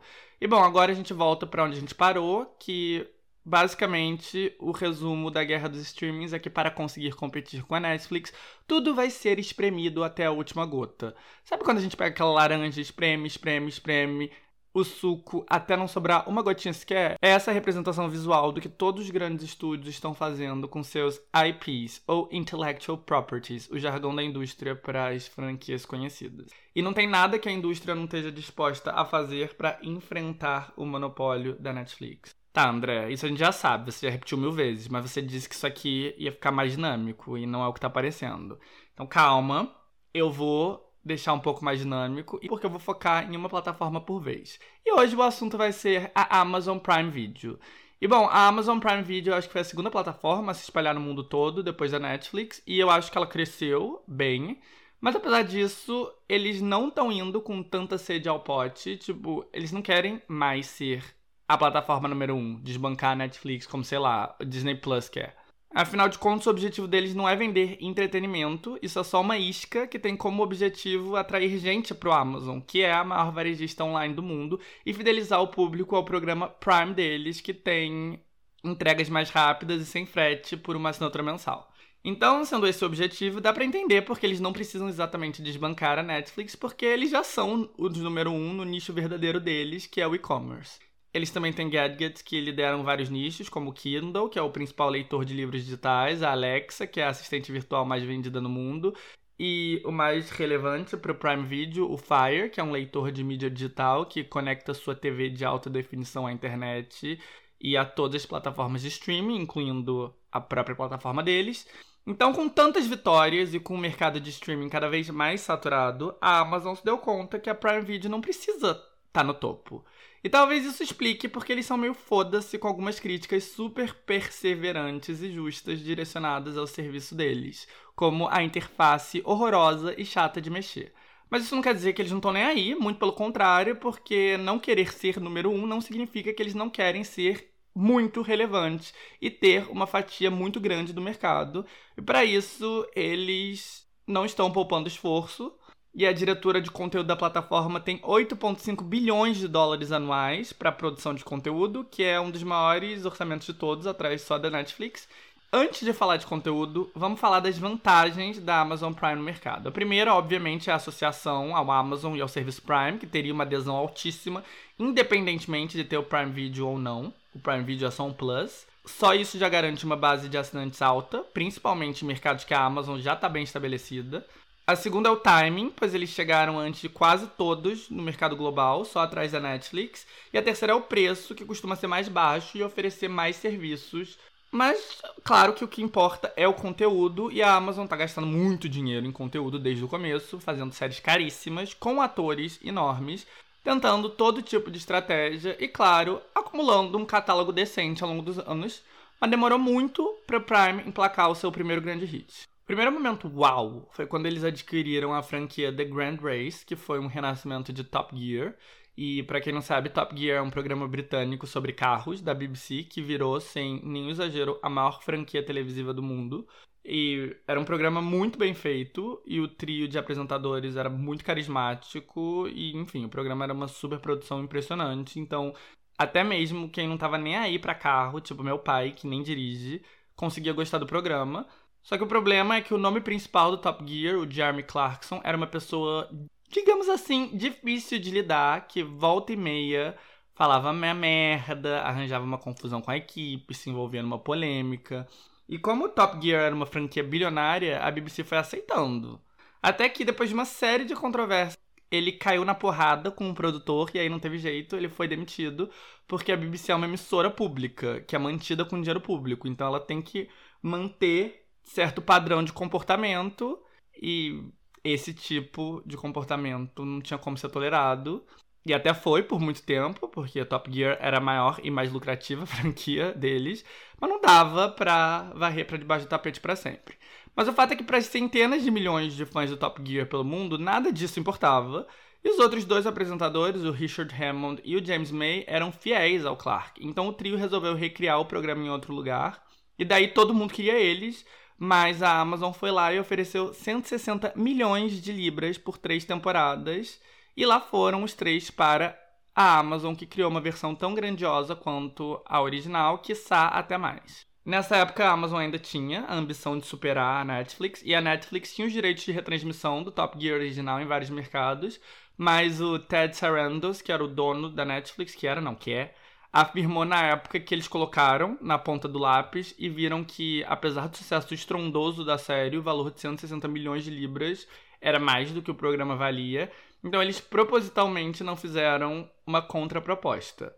Claro que eu não sei se isso é verdade ou se isso é papo de quem tá com dor de cotovelo e tá dizendo, ah, eu nem queria mesmo, mas não sei. É muito difícil dizer se ele estava certo ou não, porque uma das coisas que faz com que a análise do mercado de streaming seja algo tão metódico é que não tem muita transparência. Então, diferente da TV, que tem o Ibope e outros órgãos que medem a audiência, ninguém sabe dos números do streaming. E quem criou essa estratégia de não transparência foi a Netflix, que não divulgava nada, mas com o tempo eles começaram a dar alguma informação ali a colar, colocar um top 10 de cada país, dar informação de views de séries específicas nas semanas de lançamento. E desde então já existem outros órgãos que acompanham o sucesso dos programas nas plataformas, mas nenhum deles é 100% confiável. Primeiro, porque as plataformas são globais, mas os órgãos só conseguem acompanhar o consumo em um mercado por vez, quase sempre nos Estados Unidos. E segundo, que não tem a tecnologia mesmo. Então, a Nielsen, que é equivalente ao Ibope nos Estados Unidos, mede a audiência de streaming, mas só através do consumo de streaming pela TV e não em número total de espectadores, e sim em quantidade de horas assistidas de cada série. E aí já tem todo tipo de discrepância, porque, por exemplo, a Netflix costuma lançar as séries com todos os episódios de uma vez. A Disney Plus costuma lançar novos episódios semanalmente. Então, e a Prime em específico é o menos transparente de todos. Não tem press release de casos particularmente bem sucedidos, não tem top 10 próprios, não tem quase nada. E, como eu já disse, eles não querem mais superar a Netflix, então não tem porquê ficar se vangloriando das coisas. Mas The Grand Race cumpriu com o contrato de 38 episódios no total, ao longo de três temporadas, e deve ter agradado o suficiente porque ganhou uma quarta, só que com um formato diferente. Ao invés de 14 episódios, que eram lançados semanalmente, as novas temporadas só teriam especiais de altíssimo orçamento feitos sem data fixa. Por causa da pandemia, só dois foram gravados e lançados até o momento, mas o contrato segue em vigor e a Amazon tem outros braços capazes de rentabilizar mais o programa. Então, por exemplo, The Grand Race tem um jogo de videogame feito pela Amazon Studio. Mas, claro, eles estão longe de conseguir rentabilizar o trio que nem a BBC conseguiu na época de Top Gear porque entre 2002 e 2015 Top Gear tinha uma revista, produtos licenciados e uma turnê por arenas em todo o mundo. Em contrapartida, a BBC também não conseguiu rentabilizar tanto Top Gear sem o trio. O programa continua no ar com novos apresentadores e segue com a audiência ok, mas longe do fenômeno do passado. Mas enfim, voltando ao Prime, é difícil contabilizar o quão certo deu a aposta em The Grand Race, mas errado também não parece ter dado. Mas The Grand Race sozinho não sustenta ninguém, e o Prime precisa de sucessos de ficção. Mas antes de conquistar o público, o serviço conquistou a crítica. Transparent, que foi uma série sobre um pai de família que se assume como uma mulher trans, estreou em 2014 e foi a primeira série de um serviço de streaming a ganhar um Globo de Ouro, o que, se vocês prestaram atenção no segmento anterior, já não tem mais nenhum valor, mas na época era um big deal. Transparent também ganhou um Emmy e chegou ao fim porque no ápice do movimento Me Too, o ator principal, Jeffrey Tambor, foi acusado de assédio por duas mulheres, mas até então Transparent animou super os executivos da Amazon que ficaram felizes com o prestígio, né, que a produção trouxe para a plataforma. E depois de Transparent, a Prime conseguiu outra queridinha dos críticos com The Marvelous Mrs. Maisel, que é uma série criada por Amy Sherman Palladino, até então conhecida como a responsável por Gilmore Girls. E The Marvelous Mrs. Maisel é sobre uma dona de casa no fim da década de 50 que descobre ter o dom para a comédia e, apesar do sexismo reinante na época, resolve investir em uma carreira de stand-up de novo, a série foi banhada de prêmios e segue sendo renovada. Ela tá com a quarta temporada atualmente em produção. E a Amazon não poupa esforços para que a série seja popular nas premiações.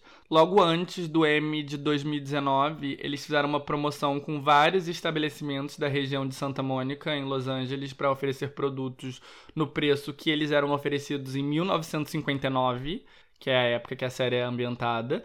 E isso inclui um posto de gasolina que, com o patrocínio da Amazon, começou a vender o galão de gasolina por 30 cents, causando filas enormes de carros e engarrafamento, o que forçou a polícia a intervir e suspender a ação.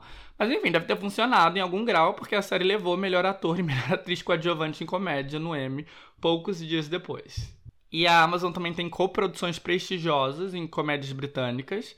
Primeiro teve Catastrophe com o Channel 4, criado e estrelado pelo duo Rob Delaney e Sharon Horgan, ele estadunidense e ela irlandesa. E na série, o Rob interpreta um homem dos Estados Unidos que tem um caso rápido com uma mulher, interpretada pela Sharon, durante uma visita breve a Londres. E aí ela engravida, e daí ele resolve se mudar para Inglaterra para criar o bebê junto dela. E, de novo, a série teve muito hype de críticos e de nomes da indústria. O Charlie Brooker, que é o criador e o roteirista de Black Mirror, disse que foi a série mais brilhante que ele viu em muito tempo. E a série durou quatro temporadas e impulsionou a carreira de Horgan e Delaney, com Delaney, em específico, emplacando uma carreira em Hollywood muito bem sucedida.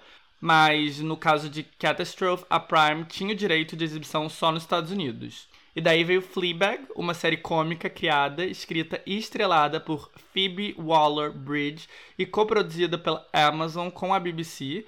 E é a história de uma jovem adulta na casa dos 30, um pouco desajustada e atrapalhada, vivendo em Londres. E assim, a série foi um sucesso enorme, não mainstream, mas com as pessoas certas. Ou seja, a crítica e um público muito qualificado, incluindo a Taylor Swift, aliás, que é obcecada com a série.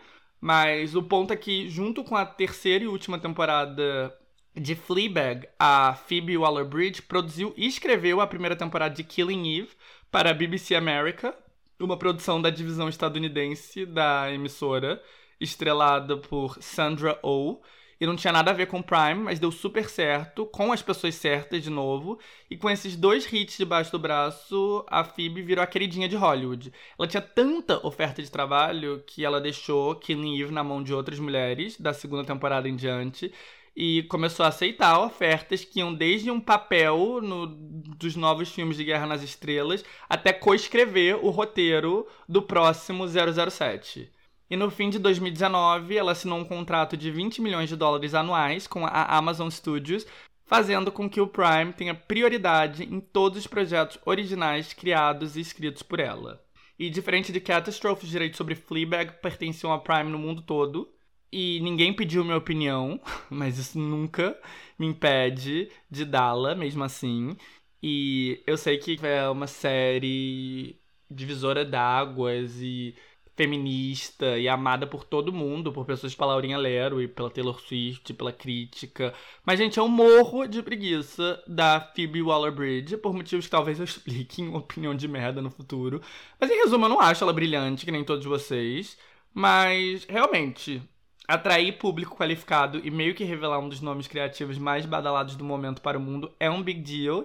E faz sentido a Amazon Prime querer ter ela no time deles. E a empolgação foi tanta que até o diretor de Fleabag, o Harry Bradbeer, também assinou um acordo de prioridade com a companhia. Mas não é de sucesso de nicho que uma plataforma de streaming precisa a longo prazo, e como disse, o Prime não tá morrendo para ser o número um, mas ele quer sim ser relevante. E apesar de conquistando uma base de assinantes bem grandes por causa do catálogo de filmes e séries adquiridos, o preço e outros benefícios do Prime, demorou bastante para a Amazon Studios conseguir um hit grande próprio. E aí, em 2019, chegou The Boys, uma série de super-heróis com um toque cômico e absurdo. E aí foi a primeira vez que a Amazon teve um sucesso original mainstream. Claro que não foi um hit mainstream tipo os da Netflix. E no começo eu fiquei meio que suspeitando se era um sucesso orgânico mesmo, ou só a Amazon querendo muito que fosse um hit, gastando muito dinheiro em criar essa impressão. Porque antes da primeira temporada eles já tinham renovado para a segunda. E a estreia da primeira temporada coincidiu com quando o Nilson começou a mesurar os números de horas assistidas da Prime nos Estados Unidos e eles declararam a estreia um grande sucesso, mas assim, em comparação com o quê? Se não existia dados até então. Mas bom, com o tempo eu realmente percebi que foi uma série que realmente furou a bolha e ela já tá renovada para uma terceira temporada e com um spin-off em produção. Mas a estratégia da Amazon Studios, no final das contas, tem muito em comum com outros rivais. A Netflix está gastando centenas de milhões de dólares para ter contratos de exclusividade com grandes criadores de séries de sucesso, como a Shonda Rhimes e o Ryan Murphy. O Hulu, tal qual a HBO, não está poupando esforços para atrair grandes estrelas. E com seu poupudo orçamento de 8 bilhões, o Amazon Studios, o estúdio responsável pelo conteúdo da Prime, está indo na mesma direção. Então, a Nicole Kidman, que está presente tanto na HBO quanto no Hulu, estrelou o musical The Prom, que o Ryan Murphy fez para Netflix, tem um acordo de prioridade com a Amazon, assinado em 2019. Jordan Peele, um dos diretores de cinema mais badalados do mundo, responsável pelo thriller Corra, também. Na real, todo mundo parece ter um deal com a Amazon. Então, a cantora pop Lizzo, a produtora do Brad Pitt, a produtora dos mexicanos Gael Garcia Bernal e Diego Luna, a produtora do Orlando Bloom, a produtora do Riz Ahmed, da Margot Robbie, a Serena Williams, a tenista, tem um deal com a Amazon Studios. A Gillian Flynn, a autora best-seller responsável por Garota Exemplar, também. O mega empresário pop Scooter Brown, também. A Rihanna, que tem um documentário grandioso em produção e faz os fashion shows da sua empresa de lingerie pro Prime, também. A Jessica Simpson está desenvolvendo um reality show e uma série de ficção baseada em sua vida. O Nick Jonas e a Priyanka Chopra, que são né, um casal, também vão fazer um reality que tem como tema a cultura indiana, algo que faz sentido, porque a Priyanka é uma das maiores estrelas de Bollywood. E a Amazon ainda terá séries estrelando Danny DeVito, Blake Lively, Salma Hayek, Nicolas Cage. Mas eu acho que o dia que criou mais expectativa de todos é um anunciado faz relativamente pouco tempo com Donald Glover, o ator, roteirista e rapper tá por detrás de uma das séries que eu considero a mais brilhante dos últimos tempos, Atlanta, que aliás eu tô louco pela nova temporada. E ele também protagonizou momentos culturais importantes, como o vídeo e a música This is America. Mas às vezes eu acho o Donald Glover meio que similar a Phoebe Waller-Bridges, de Fleabag, com a diferença de que ela é uma mulher britânica branca, de família multimilionária aristocrática, e ele é um homem negro dos Estados Unidos de origem de classe trabalhadora, o que, sendo justo, são diferenças bastante cruciais. Mas, assim, apesar do meu amor por Atlanta, às vezes acho que o Glover atrai o mesmo público meio pretencioso, sabe? Meio que com esse ar de que faz coisas melhor do que ele de fato faz. Eu não sei explicar direito.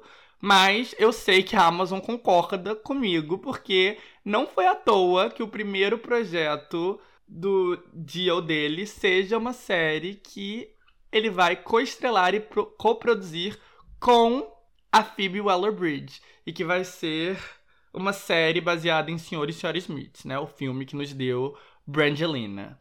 Mas assim, a verdade nua e crua é que grandes estrelas e grandes criadores não são sinônimos de nada.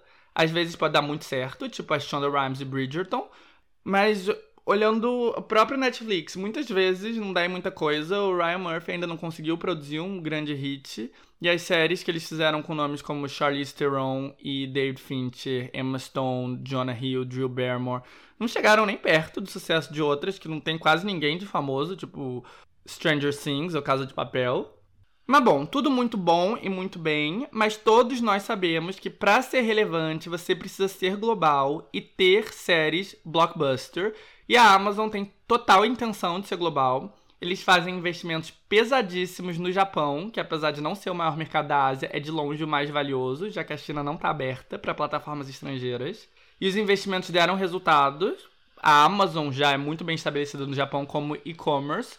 E com todo o conteúdo exclusivo japonês que eles oferecem, o Prime concorre pau a pau com a Netflix no Japão. No México, a Amazon também tem mais de 10 séries originais em produção ou atualmente sendo exibidas, incluindo comédias super bem recebidas como Como Sobreviver Solteiro e El Juego de las Llaves. Na Espanha, além de produções próprias, incluindo um revival da icônica série juvenil de fantasia de meados de 2000, El Internado, o serviço assinou um contrato com a Telecinco, que é o canal mais visto, para exibir as ficções da emissora antes delas irem ao ar na TV, incluindo Aqui no I Can Biba, que é a comédia mais popular do país. A emissora também está investindo na Índia, na Itália, na Alemanha, na França e, claro, no Brasil. No nosso país, o serviço lançou Soltos em Floripa, um reality de pegação para o público jovem, e está produzindo uma minissérie sobre o traficante Pedro Dom, que vai ser protagonizada por Gabriel Leone. E tal como a Netflix, eles estão investindo numa mescla grande de conteúdos. E, gente, a vida de podcaster não é fácil, porque eu tive que repetir essa frase quatro vezes, porque eu não conseguia falar mescla grande, eu só conseguia falar mescla glande. Mas bom. É. Diferente da Netflix, eles também estão gastando uma grana no direito de exibição de esportes. Então, nos Estados Unidos, eles têm um acordo com a NFL, a Liga de Futebol Americano, e com a WNBA, a Liga Feminina da NBA. A Amazon também está assinando acordos esportivos grandes na Austrália e na Europa, onde, entre outros, eles têm os direitos da Premier League de futebol no Reino Unido e da Champions na Alemanha.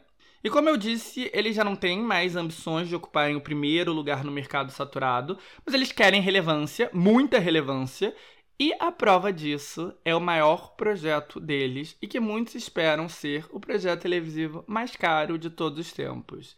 A adaptação televisiva de O Senhor dos Anéis, o clássico da literatura fantástica de J.R.R. Tolkien, que tem estreia prevista para esse ano ainda. Só para comprar os direitos, o Amazon Studios gastou 250 milhões de dólares. A produção dos oito episódios da primeira temporada, que assim como os filmes estão sendo rodados na Nova Zelândia, vai custar mais de 500 milhões de dólares. O marketing vai extrair algumas centenas de milhões adicionais, ou seja, a conta final pode superar um bilhão de dólares.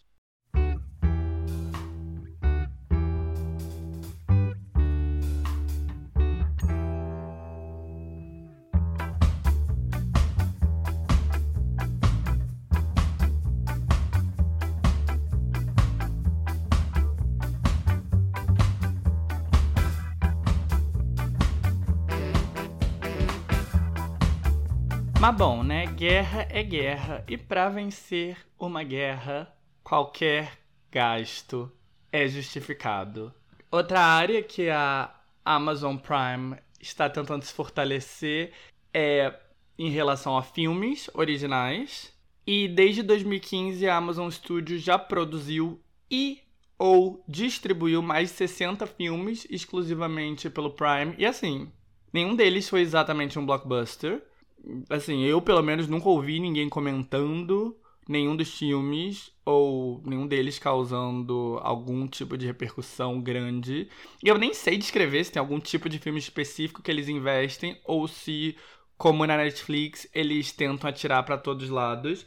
Mas assim, a julgar pelos poucos filmes deles que tiveram certa repercussão, tipo O Som do Metal e Manchester by the Sea, eu julgo que são filmes mais intelectuais e mais voltados para ganhar prêmio. Mas eu não sei, sinceramente. E é isso que a Amazon quer mudar, porque ela quer que os filmes da plataforma causem e sejam sim blockbusters. E o primeiro sinal dessa mudança foi o lançamento de Coming to America, ou Um Príncipe em Nova York 2, que foi a sequência do filme clássico do Ed Murphy, do fim da década de 80, sobre um príncipe africano que vai para Nova York à procura de uma mulher para se casar. E o filme foi um fenômeno enorme e virou um clássico em todo mundo, inclusive no Brasil, através da sessão da tarde. E, bom, 33 anos depois, uma sequência foi feita e o plano original da Paramount Studio era exibi-lo no cinema. Mas aí o coronavírus aconteceu e a Amazon comprou os direitos de distribuição, investiu uma grana preta na promoção. E apesar do filme em si ter atraído críticas não muito entusiasmadas, o lançamento dele foi um sucesso, pelo menos de acordo com os resultados em sua primeira semana, que quebraram recordes para a Prime. E Coming to America foi lançado em março, e agora em maio, o seguinte lançamento também tem como objetivo ser um blockbuster grandioso. E Sem Remorso é um filme de ação estrelando ninguém menos que Michael B. Jordan, também comprado da Paramount, que desistiu de lançá-lo no cinema. E para quem não sabe, o Michael B. Jordan é uma das principais estrelas da atual geração. Eu diria que ele é o maior sex symbol atual do cinema desde Pantera Negra. E ele é meio que o Brad Pitt do momento, um ator gatíssimo, mas que também traz credibilidade. E o fato de que o Brad Pitt do momento é um jovem ator negro não deixa de ser uma evolução positiva. Mas bem, Sem Remorso é um filme baseado em um livro de Tom Clancy, que era um dos maiores autores de crime thrillers e que tá bem representado lá no Prime, já que a Amazon também tem uma série baseada em um de seus personagens mais famosos, Jack Ryan, com John Krasinski interpretando o personagem. Enfim, Sem Remorso é um thriller pipoca que tem como objetivo bombar mesmo e só isso. E a promoção tá super intensa, teve anúncio até na final do BBB. E o Michael B. Jordan, claro, tem o seu próprio deal de desenvolvimento com a Amazon e outros acordos com a companhia. Ele estrelou o anúncio da Alexa no Super Bowl. Então ele também tá super envolvido na promoção. Mas sei lá. Eu não tenho nenhum interesse nesse filme, mas algum de vocês viu? Aliás, qual é a opinião de vocês, de maneira geral, sobre a Amazon Prime? Eu concordo com todo mundo que a interface deles é uma merda. A dos Estados Unidos é um pouco pior do que a do Brasil, mas é ruim também. E o catálogo deles tem sim coisas boas. Não necessariamente deles, eu acho que a coisa mais forte que eles têm no catálogo no Brasil é The Office. Mas, não sei, vocês gostam? O que vocês assistem na Amazon Prime? Vocês assistem as coisas originais ou vocês só assistem The Office? Me contem. E chegamos nos segmentos finais do programa. E por que não se faz um personagem da semana apenas com um Ben e com uma Jennifer? Eu tenho outras personalidades para comentar, a começar por Olivia Rodrigo. E, gente, Olivia Rodrigo é com certeza um dos personagens do ano, e já é a segunda vez que ela tá nos personagens da semana, e provavelmente ela vai estar tá nos personagens da semana na próxima semana também, então a gente já pode lançar aqui uma sessão Olivia Rodrigo Watch. Mas sério, pra quem não sabe quem ela é, você não é um andrenáutico de carteirinha, porque você não ouviu o segundo episódio desse podcast, onde eu explico isso em detalhes. Mas bom, não tenho tempo para explicar de novo. Caso você tenha curiosidade, recomendo ouvir o segundo episódio. Ou não, porque é bem capaz que você já esteja familiarizado com ela, independentemente de qualquer coisa, porque ela tem aparecido em tudo quanto é canto na última semana, que é a semana que antecede o lançamento do álbum de estreia dela, Sour, ou Azedo. Na semana passada ela cantou Driver's License no Brit Awards, lançou nova música e se apresentou no Saturday Night Live. E no segundo episódio eu critiquei um pouco o segundo single da Olivia, Deja Vu, por, bem, ser um déjà vu, isso é muito similar ao primeiro. Mas com a nova música Good For You, ela deixa de lado a inspiração Lorde e Lana Del Rey de sad pop e se joga no pop punk. Ela continua revoltada com ex, mas dessa vez ela remete mais a Hayley Williams e a Paramore. Apesar de, claro, seguir tendo uma pitada de Taylor Swift, que é a musa maior dela. E Good For You tá sendo super bem recebida. Já alcançou o primeiro lugar no Spotify dos Estados Unidos. E registrou três dias consecutivos de aumento de streams. Então a música é uma fortíssima candidata para o primeiro lugar na próxima semana, o que daria a Olivia Rodrigo um segundo número um, o que não é nada mal para alguém que só tem três músicas.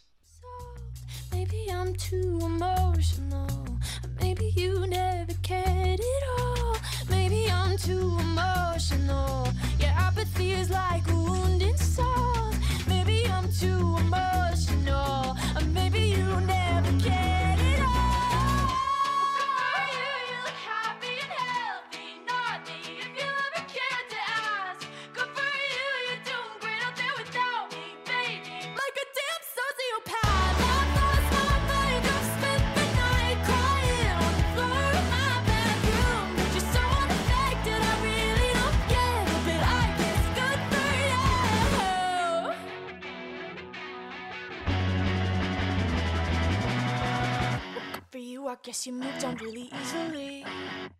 Enfim, eu tô ansioso para ouvir o álbum de estreia da Olivia Rodrigo, porque é sempre empolgante quando temos uma nova main pop girl, uma cantora pop A-list, que é um fenômeno raro. Como eu já comentei aqui, desde a ascensão da Ariana Grande já faz oito anos, só outras duas garotas emergiram para o topo do A-list pop, a Dua Lipa e a Billie Eilish. E, enfim, agora Olivia Rodrigo se junta a esse grupo seleto. E falando em novas pop girls, existe uma enorme expectativa em torno de Bella Park, que acaba de lançar seu novo single. Inclusive, gente, calma aí, eu até preciso pesquisar como diabos se pronuncia esse sobrenome, porque eu não tenho a menor ideia. Calma aí. Tá, aparentemente se pronuncia Bella Porch. Se escreve P-O-A-R-C-H, mas a pronúncia é Porch. Mas enfim, uh, a Bella Porch tem 24 anos. Ela nasceu nas Filipinas, cresceu no Texas. Por coincidência, Olivia Rodrigo também é de origem filipina, através de seu lado paterno. E a Bella surgiu no TikTok, onde ela tem 66 milhões de seguidores é a terceira mais seguida na plataforma e tem o vídeo mais curtido de todos os tempos, onde ela dubla e faz movimentos faciais precisos ao som de M to the B, da rapper britânica Millie B.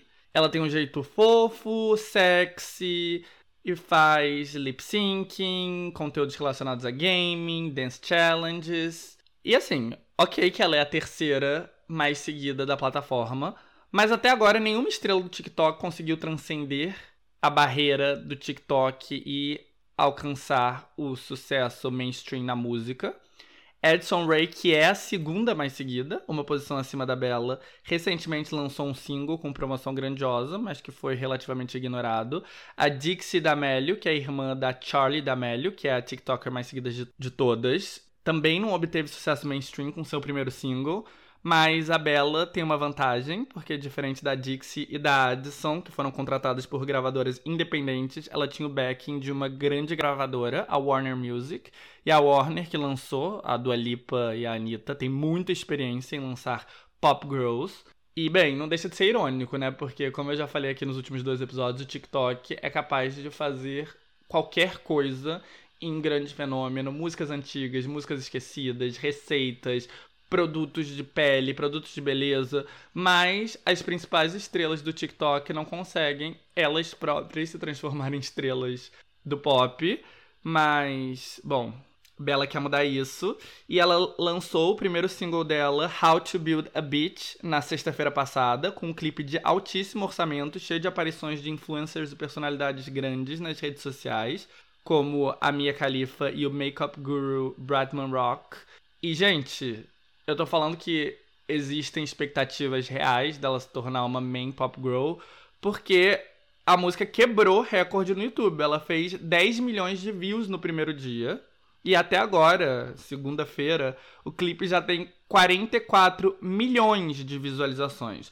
Só para vocês terem ideia do quão gigantesco é isso. Good For You, da Olivia Rodrigo, que provavelmente vai alcançar o número 1 um do Hot 100 da Billboard nas próximas duas semanas e que foi lançado no mesmo dia, tem quase metade disso, 24 milhões. Então, a Bela realmente está quebrando o YouTube. Isso é bem empolgante, mas por si só não significa muita coisa. É, os TikTokers costumam ter um desempenho acima da média no YouTube. Para uma música realmente ter sucesso, ela precisa acontecer nos serviços de streaming tradicionais, ou seja, no Spotify e no Apple Music. E apesar do final de semana quebrador de recordes no YouTube, a música da Bela só estreou bem no Spotify das Filipinas. E as Filipinas é um mercado grande e importante, porém periférico. Mas na segunda-feira, ou seja, hoje, né, o dia que eu tô gravando, a música penetrou o top 50 do Spotify dos Estados Unidos, entrando na posição 48. Ou seja, será que vem aí? Ainda é muito cedo, né, para determinar se a Bella Port realmente vai acontecer e se a estratégia da Warner Music com ela vai dar certo. Mas os primeiros sinais são positivos, então vamos ficar de olho. Quem sabe a Olivia Rodrigo não seja a única main pop girl que estoure em 2021. E voltando pra Olivia, ela é tão popular que todo o universo de personagens em torno dela também tá se dando bem com um alto interesse público. A Olivia é praticamente um universo cinematográfico com vários spin-offs, tipo a Marvel. Então, o notório ex, que ela menciona em todas as músicas, é o Joshua Bassett, que é o co-protagonista dela em High School Musical, The Musical The Series, que aliás acabou de lançar a segunda temporada, tá com o holofote nele no momento. E ele teve um momento viral na semana passada, que pela primeira vez em muito tempo não teve nada a ver com a ex dele ou com a atual, a Sabrina Carpenter, porque ele tava fazendo uma entrevista via Zoom e aí ele começou a elogiar o Harry Styles e empolgado ele disse que o cantor era um gato e que aquilo ali na verdade era um vídeo dele se assumindo. E assim, eu acho que se eu visse o vídeo, eu interpretaria isso como uma piada, mas os jovens das redes sociais levaram muito a sério. E rapidamente, o Joshua era o novo ícone bissexual dos Zoomers. E aí, um porta-voz dele revelou a um portal que ele não se identificava como LGBTQ. E aí, todo mundo começou a especular se ele tinha falado sério ou não.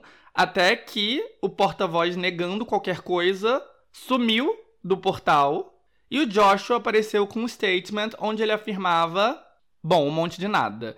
Ele dizia que amor é amor, que todo mundo tem que amar sem ter vergonha, que ele é da geração do amor, e colocou um monte de emoji de, de coração colorido. Então, assim, quando eu li pela primeira vez, eu achei que ele tava meio que se desculpando por ser hétero, mas não queria decepcionar as pessoas.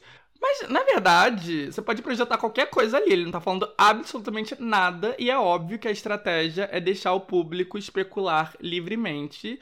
Isso é uma baita de uma mudança, né? Até pouquíssimo tempo atrás, qualquer galantim ia correr para negar boatos de ser gay.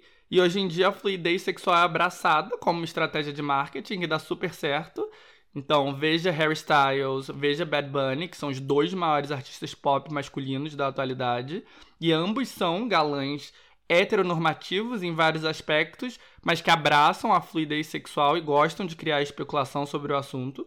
Isso sem falar do BTS, que é a boy band de K-pop, que é a maior do mundo e que também quebra com várias expectativas em relação à sexualidade. Mas, independentemente de qual seja a sexualidade de Joshua, a estratégia da equipe dele reflete muito bem os tempos atuais e, bom, faz sentido, né? E eu acho que é bom para ele finalmente estar sendo comentado como Joshua, não como Joshua, o ex da Olivia Rodrigo, ou Joshua, o atual da Sabrina Carpenter. E a nossa outra personalidade da semana, aliás, personalidade não, personagem, perdão, é a Nicki Minaj. E, gente, vocês sabem que eu não gosto de me vangloriar. Mentira, vocês sabem que eu amo me vangloriar.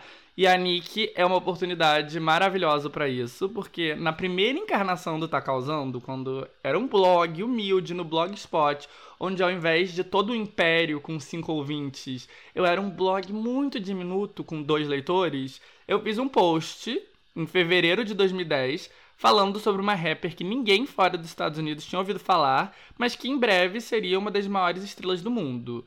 E bom, tava falando da Nicki Minaj e ela só ia lançar o álbum de estreia sete meses depois. Na época ela nem sequer tinha uma rede social oficial. Mas alguns meses antes, o single Bad Rock, que reunia todos os artistas da gravadora do Lil Wayne, incluindo o Drake, o Tiga e ela própria, tinha sido lançado e a música tinha estourado nos Estados Unidos e o verso da Nicki e o fragmento dela no clipe tinha sido o que realmente viralizou. O rap dela era meio nonsense, mas o delivery dela era bem único e as pessoas amaram. Okay, I get it. Let me think. I guess it's my turn. Maybe it's time to put this pussy on your sideburns. He say I'm bad. He probably right. He pressing me like button downs on a Friday night. I'm so pretty like be on my pedal bike. Be on my low skirt. Be on my egg whites. He say, Nikki, don't stop. You the bestest. E todo mundo ficou louco com a imagem dela, que tinha as curvas exageradamente voluptuosas, o cabelo colorido, maquiagem forte, unha chamativa. E hoje em dia o estilo da Nicki Minaj é meio que o estilo padrão, mas eu lembro o quão exótico ela parecia na época. Principalmente no Brasil, eu lembro que nessa época eu mostrei uma foto da Nick para um conhecido e ele disse: Meu Deus, como ela é horrorosa. E eu tentei argumentar que ele estava sendo meio mente fechada e meio racista. Mas bom, o fato é que o tempo passou e o estilo dela hoje é mainstream suficiente para que ela seja considerada uma mulher relativamente padrão. Você não vai mais mostrar a foto da Nick para ninguém e ouvir como reação que ela é feia. Então, apenas impulsionada pelo sucesso da música e de um mixtape, lá em fevereiro de 2010, uma página da Nicki Minaj no Facebook que nem sequer era oficial, porque ela não tinha, e que tinha o nome dela escrito errado, com dois Ks, tinha mais de 960 mil curtidas então, para vocês terem noção, a página oficial da Mariah Carey, na mesma época, tinha 916 mil curtidas. Ou seja, a Nick estava a ponto de estourar. E as expectativas eram enormes. Prova disso foi a estreia do álbum dela, que teve mais de 400 mil cópias vendidas nos Estados Unidos na primeira semana. Para vocês terem ideia do que significa, nenhum álbum da Rihanna ou da Katy Perry chegou perto desses números nos Estados Unidos, provando, né, mais uma vez a força singular do rap. Mas a verdade é que depois do começo explosivo, a Nick sempre decepcionou um pouco, sabe? Porque em termos de música, o que os fãs dos Estados Unidos gostam mesmo é de rap, né? Todo mundo tá careca de saber disso. E não à toa, as músicas mais celebradas dela eram Itty Bitty Pig, do mixtape, e o verso dela em Monster, que é uma música do Jay-Z, onde ela ofuscou tanto ele quanto Kanye West num verso assim, arrasa quarteirão. Mas a Nick ignorou a vontade dos fãs e optou por ir para um caminho mais pop, algo que ela só continuou fazendo com mais ênfase no segundo álbum. E é aí que mora o problema, porque entre o público jovem estadunidense que ama rap, a Nick ficou conhecida como uma artista mais pop e, portanto, mais lame, mais tosca. E isso meio que desgastou a imagem dela, junto com o fato de que ela própria, como pessoa, não era das mais queridas, fazendo escolhas duvidáveis, tanto na vida profissional quanto na vida pessoal, e também sendo, de maneira geral, uma pessoa propensa a brigas e queimar pontos na indústria. Mas assim, tendo dito isso, é inegável o talento singular da Nick, que criou não só toda uma estética, mas uma maneira própria de cantar rap, é óbvio que ela se inspirou em ícones do rap anterior a elas, como a Lil Kim, que ela inclusive rapidamente brigou assim que ela estourou. Mas ela levou tudo a outro patamar. Então, sem Nick, o estilo da Cardi B, da Megan Thee Stallion e da Doja Cat seriam radicalmente diferentes. E falando, né, Cardi, foi o surgimento da Cardi B que deu um reboot na cabeça da Nick, porque a Cardi chegou aprendendo com todos os erros da Nicki Minaj. Então, logo com o primeiro single, a Cardi conseguiu um número 1. Um, e ela gerou uma expectativa similar à da Nick logo antes do lançamento oficial. E ela soube manter o rap, ela se manteve fiel ao rap e ao trap e não desembocou pro pop. Diferente da Nick, que brigou com todas as mulheres ícones do rap, a Card mantém uma relação ótima com todas. Enfim, a Card, como aluna, superou a mestre e chegou a patamares mais altos, tanto em relação a prêmio, quanto em relação a vendas, quanto em relação ao aclame que ela tem entre os fãs de rap. E a Nick ficou possessa.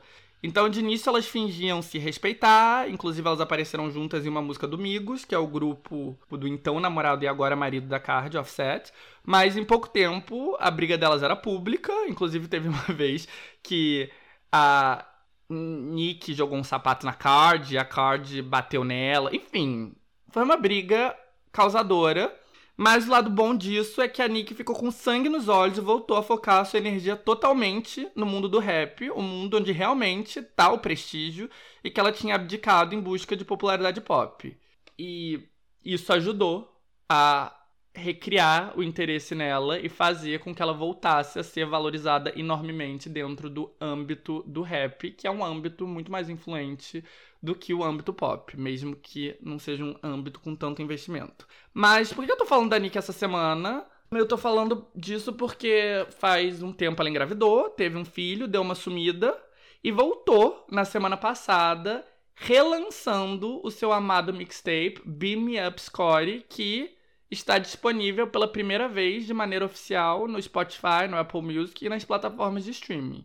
E a mixtape ainda vinha com uma música inédita que tinha o Drake e o Lil Wayne.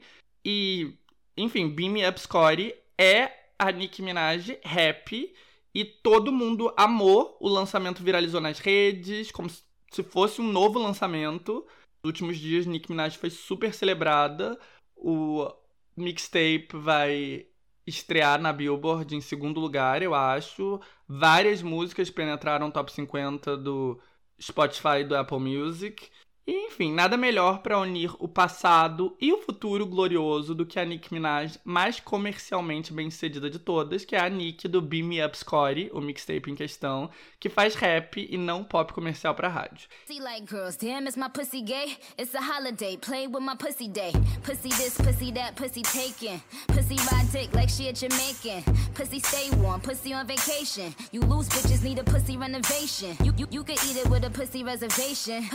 pussy get a standing ovation. Clap clap, clap for this pussy nigga. But I can't get this pussy to a pussy nigga. Aw oh, man, slow down. I'ma give you something that you can hold down. But I can't give you head, I'm too ill for that. I'ma make a movie still, kill Bill for that. Cause what the fuck, this ain't Chanel nigga, custom down. What the fuck, I ain't smoking hot, bust me down. You the same clown nigga that was running me down. Now you all up in the source cause you wanna be down. I said, rule number one to be a boss ass bitch. Never let a clown nigga try to play you. If he play you, then rule number two. Fuck his best friends and make them yes men. And get a dick pic and then you press send. And send a red heart and send a kissy face. And tell him that his friends love how your pussy tastes. And that's rule three. I'm the school T. My wrist look like I am a jewel thief. But that's just cause I am a boss bitch. Now macaroni cheese and grill my swordfish. Bitch, bitch, bitch, bitch, bitch. Encerrando os personagens da semana, J. Cole, mais um rapper. E, gente, tem um grupinho bem seleto de rappers da atual geração que sempre vai quebrar recordes de streaming com lançamentos dos seus álbuns. Eles não precisam fazer nenhuma promoção, basta um tweet que o Spotify e o Apple Music vai abaixo com todas as faixas do álbum deles invadindo o top 10, algo que basicamente nenhum artista de nenhum outro gênero é capaz de fazer, com exceções muito pontuais. O maior de todos desse grupo é o Drake, que decaiu um pouco, mas segue o maior, seguido pelo Post Malone, e aí vem o J. Cole e o Kendrick Lamar. E o J. Cole é o mais discreto de todos. Ele não aparece na TV, ele dá poucas entrevistas e ele começou com um rap mais pop, ele teve um hit grande com Workouts, e desde o primeiro álbum ele faz sucesso, mas ele realmente explodiu com o terceiro álbum, chamado 2014 Forest Hill Drive, em que ele fez um som mais consciente, uma coisa mais rap, uma coisa mais diferente. E a música No Role Models, que faz parte desse álbum, é a música mais emblemática dele, e inclusive sempre volta ao top 50 quando o J. Cole lança novo material. E, enfim, ele é idolatrado por fãs do rap, ele é um dos maiores. E sexta-feira passada ele lançou o novo álbum dele, The Off Season, que tem 12 músicas e participações do 21 Savage, do Lil Baby, do Cameron. E o álbum está previsto para estrear com 300 mil unidades nos Estados Unidos, que é a melhor semana de vendas do ano. No Spotify, o álbum teve 59 milhões de streams no primeiro dia, também o maior lançamento do ano, quase tudo vindo da força extraordinária dele nos Estados Unidos em específico, e foram tantos acessos no horário de lançamento, à meia-noite de sexta-feira, que a página do J. Cole no Spotify travou, e os números devem ter sido ainda mais impressionantes na Apple Music, onde rap consegue ser mais forte. Então, se vocês não conhecem, J. Cole é já faz uns anos, uma das maiores estrelas da música dos Estados Unidos. E é isso, são esses os nossos personagens da semana: Olivia Rodrigo, Bella Porte, Joshua Bassett, J. Cole e Nicki Minaj. Um personagem da semana bem musical. Gente, eu tenho que correr aqui porque o diretor tá gritando comigo no meu ponto eletrônico para apressar o ritmo.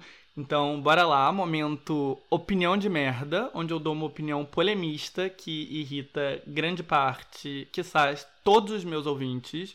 E hoje é de uma revelação chocante, eu espero que vocês estejam todos sentados. E, gente, eu não gosto de brigadeiro, acho enjoativo. Não gosto, inclusive, da maior parte dos doces brasileiros, ponto. Aliás, de todos os doces brasileiros. Eu sei, desculpa, mas é a verdade. E olha, eu não nasci não gostando de brigadeiro. Pelo contrário, eu era uma criança normal, eu amava brigadeiro, até que um dia eu enjoei e eu meio que criei um bloqueio para todo e qualquer doce que eu gostava na minha infância. Então eu não como brigadeiro, eu não como nenhum biscoito recheado que eu comia quando criança, então eu não como traquinas, não como passatempo, não como bono. É como se meu paladar tivesse enjoado dessas coisas para sempre. E além disso, eu também não gosto de doce feitos à base de amendoim, então eu não gosto de paçoca, não gosto de pé de moleque. E minhas opiniões polêmicas de merda sobre comidas nacionais não param por aí, porque eu também não gosto de coxinha. Mas pera lá também que eu não sou um completo degenerado. Eu amo pão de queijo, eu gosto de açaí. Açaí é um doce brasileiro, porque se for, tá aí um que eu gosto.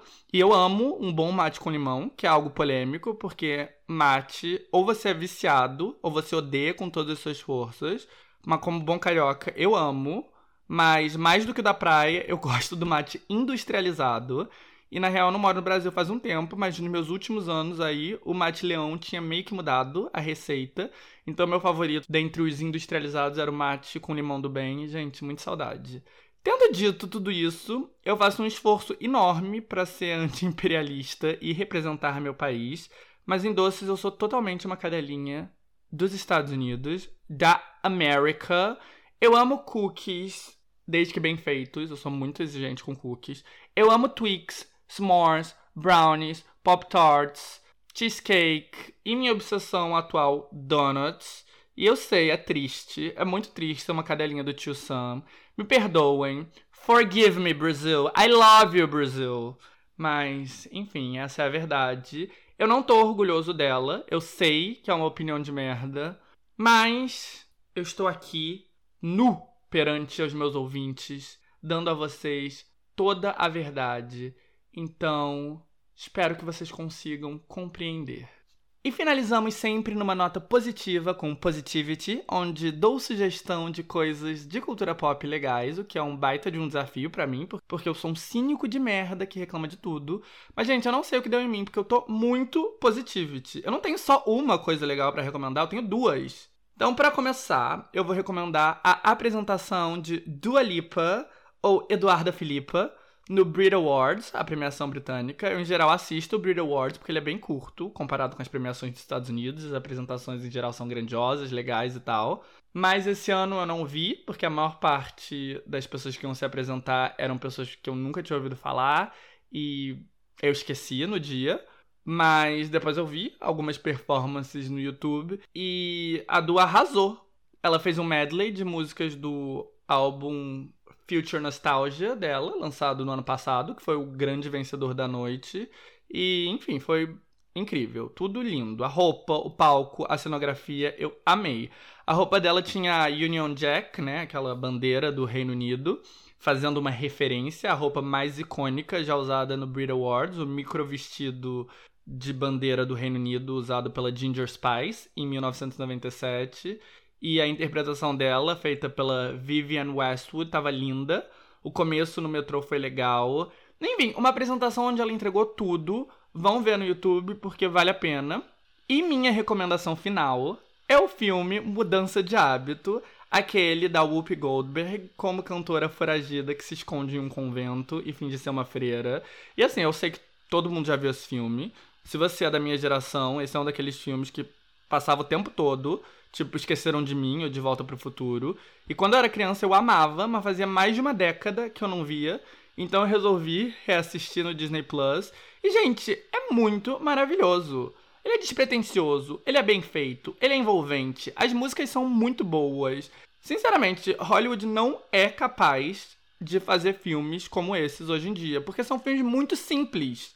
Mas ao mesmo tempo que são muito simples e muito despretensiosos, eles são muito ricos. Eles têm uma riqueza que não tem em filme contemporâneo quase. E importante, eu tô falando do primeiro Mudança de Hábito. O segundo eu revi também, mas eu acho ele mais tosco. A única coisa que é legal é ver a Lauren Hill novinha, um dos papéis principais. Mas a sequência em si é uma forçação de barra, não é tão bom. E agora vem um terceiro filme, então vamos ver se vai valer a pena. Mas mudança de hábito é minha dica para quem quer ver um filme leve, um filme feel good, sabe? Quando você quer só sentar, ver uma coisa bem despretensiosa. Então, vai reassistir Sister Act. Ou assistir pela primeira vez, não sei. Então é isso, ele tá no Disney Plus ou no seu método favorito de pirataria.